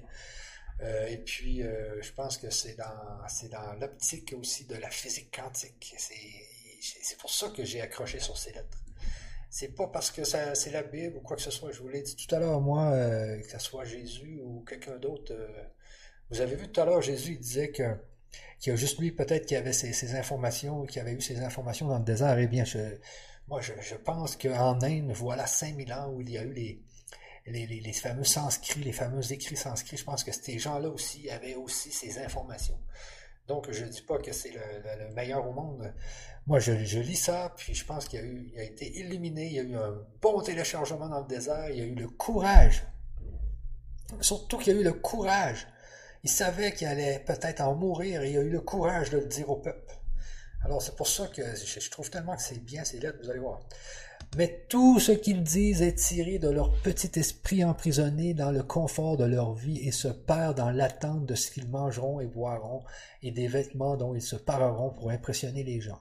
Ils ne savent rien de l'inspiration qui a donné naissance aux paroles prononcées par les prophètes tous ces siècles. Ils ne savent si ces paroles sont ce que vous avez besoin d'entendre en ce moment, car les temps ont changé. Ils ne savent pas si ces paroles sont bonnes, car les temps ont changé. Croyez-moi, les riches et les dirigeants religieux sont très versés dans les choses terrestres et ne veulent pas déroger de ce qu'ils considèrent être sûr et éternel dans leurs traditions et leurs pratiques. Toute déviation secourra les fondations de leurs croyances et par conséquent de leur vie. Et c'est ainsi qu'ils construisent qu'ils construisirent, qu'ils construisent des défenses mentales contre l'influx de la puissance du Père eux aussi tombent malades et à leur manière connaissent la misère comme vous qui ne connaissez pas le confort terrestre. Il n'y a pas de différence entre vous qui possédez peu dans la vie et ceux qui ont tout, car riches et pauvres confondus tombent malades, se font des ennemis, se retrouvent seuls. Mais votre potentiel est énorme pour acquérir davantage que nous que ne pourront jamais espérer acquérir les religieux et les riches, en santé, bonheur, amitié, réalisation de la vie que vous avez choisie. Et lorsque tout cela sera accompli, vous saurez que les opportunités, la capacité, l'inspiration seront toutes venues du Père en vous, parce que vous saurez que vous n'auriez jamais pu faire de telles choses si vous n'aviez pas demandé au Père. Demandez ici. On va voir dans les prochaines lettres que c'est très important de demander, c'est magique. Demandez au Père en vous de vous aider à utiliser tous vos talents, de remplir vos assiettes de nourriture, de vous mettre des habits sur le dos et d'assurer le bonheur et une belle vie à vos enfants. Alors, n'hésitez jamais à demander. Faites juste demander, vous allez voir, ça marche, ça fonctionne. Toutes ces choses, le Père les fera pour vous si seulement vous demandez et croyez et savez et vous, rappelez en tout temps que c'est la nature du Père de créer puis de pourvoir abondamment aux besoins de toute sa création. Tout comme vous ne priveriez pas volontairement vos enfants des choses dont ils ont besoin, ainsi votre Père ne vous prive jamais volontairement de tout ce, ce dont vous avez besoin pour que votre vie soit heureuse. Voyez, le fameux Père, quand Dieu, quand Jésus dit que c'est le Père, c'est aussi notre Père. C'est comme si on était ses enfants. Nos enfants, on les prive jamais de manger. Eh bien, le Père, c'est la même chose. Si vous êtes pauvre, c'est parce que vous n'avez pas encore compris la nature du Père. Si vous n'avez compris que vous devez, ni n'avez compris que vous devez travailler avec le Père pour subvenir à vos besoins, vous devez saisir immédiatement les occasions divines qui vous sont présentés pour vous aider à avancer. Si seulement je pouvais vous montrer et vous faire voir et croire que quand vous vous lamentez, votre tristesse est connue du Père. En temps voulu, votre tristesse se changera en joie si seulement vous tournez, vous vous tournez vers le Père et observez le travail qu'accomplit l'amour Père en vous. Vous découvrirez un confort qui dépasse tout ce que vous pensiez possible que vous êtes bien heureux si vous êtes affamé, assoiffé, car vos besoins sont connus du Père. Ces besoins seront satisfaits si vous cessez de gémir et commencez à prier le Père et lui demander en croyant que vous recevrez. Vous demandez, prier. Quand vous priez, vous demandez une prière, c'est demander. Comment pouvez-vous croire que vous mangez, euh, que pour manger et être habillé, comme il se doit, il faut d'abord vous rendre au temple et brûler des offrandes provenant des créatures vivantes, même du Père, pour qu'elles paient pour vos péchés. C'était terrible dans ce temps-là. Les gens brûlaient des animaux pour, euh, faire des offrandes aux dieux. Vous voyez comment c'était terrible. Euh, les, les, mauvais enseignements qui étaient donnés. Ils, demandaient aux gens de brûler des êtres vivants. C'est ça, pas d'allure. Ne voyez-vous pas que les créatures vivantes que vous brûlez ont été créées pour jouir de la vie aussi bien que vous-même avez été créés pour jouir de la vie? Oui, ces bêtes-là sont là pour vivre. Ils sont pas là pour se faire brûler. Elles ont été créées pour être une bénédiction et bénies sur cette terre, tout comme vous êtes nés pour être une, bénédiction et être car c'est la nature et l'amour du Père révélé dans sa création. À quoi ça sert d'aller brûler des animaux? Si vous vous, si vous vous rappelez que, si vous vous rappelez que ce que vous croyez sincèrement est ce que vous recevrez, est, ce que vous recevez, ne voyez-vous pas que cette croyance juive des sacrifices de créatures vivantes dans le temps ne vous rapportera rien d'autre que de la misère? Et voilà, les amis, c'est euh, fini pour aujourd'hui. On, va recommencer cette semaine euh, jeudi. Je recommence à la page 22. Je recommence à la page 22. Alors, euh, j'en ai des frissons ici, c'est terrible. J'en reviens pas qu'ils brûlaient des animaux pour se faire pardonner. C'était, mais vous voyez comment les enseignements étaient étaient mauvais. Une chance que Jésus est arrivé et qu'il a eu le courage de leur faire face, même face à la mort. Alors sur ça, je vais revenir dans mon dans ma scène. Alors sur ça, je vous laisse et puis euh, oui, je vois les gens, euh, tout est déjà là. Alors c'est, j'espère que vous avez aimé cette lecture et puis euh, on se revoit jeudi prochain, non jeudi cette semaine pour pour une autre lecture et on va commencer à la page 22. Alors sur ça, je vous laisse et puis je vais profiter de ma journée et faire plein de demandes. Alors à la prochaine tout le monde. À plus.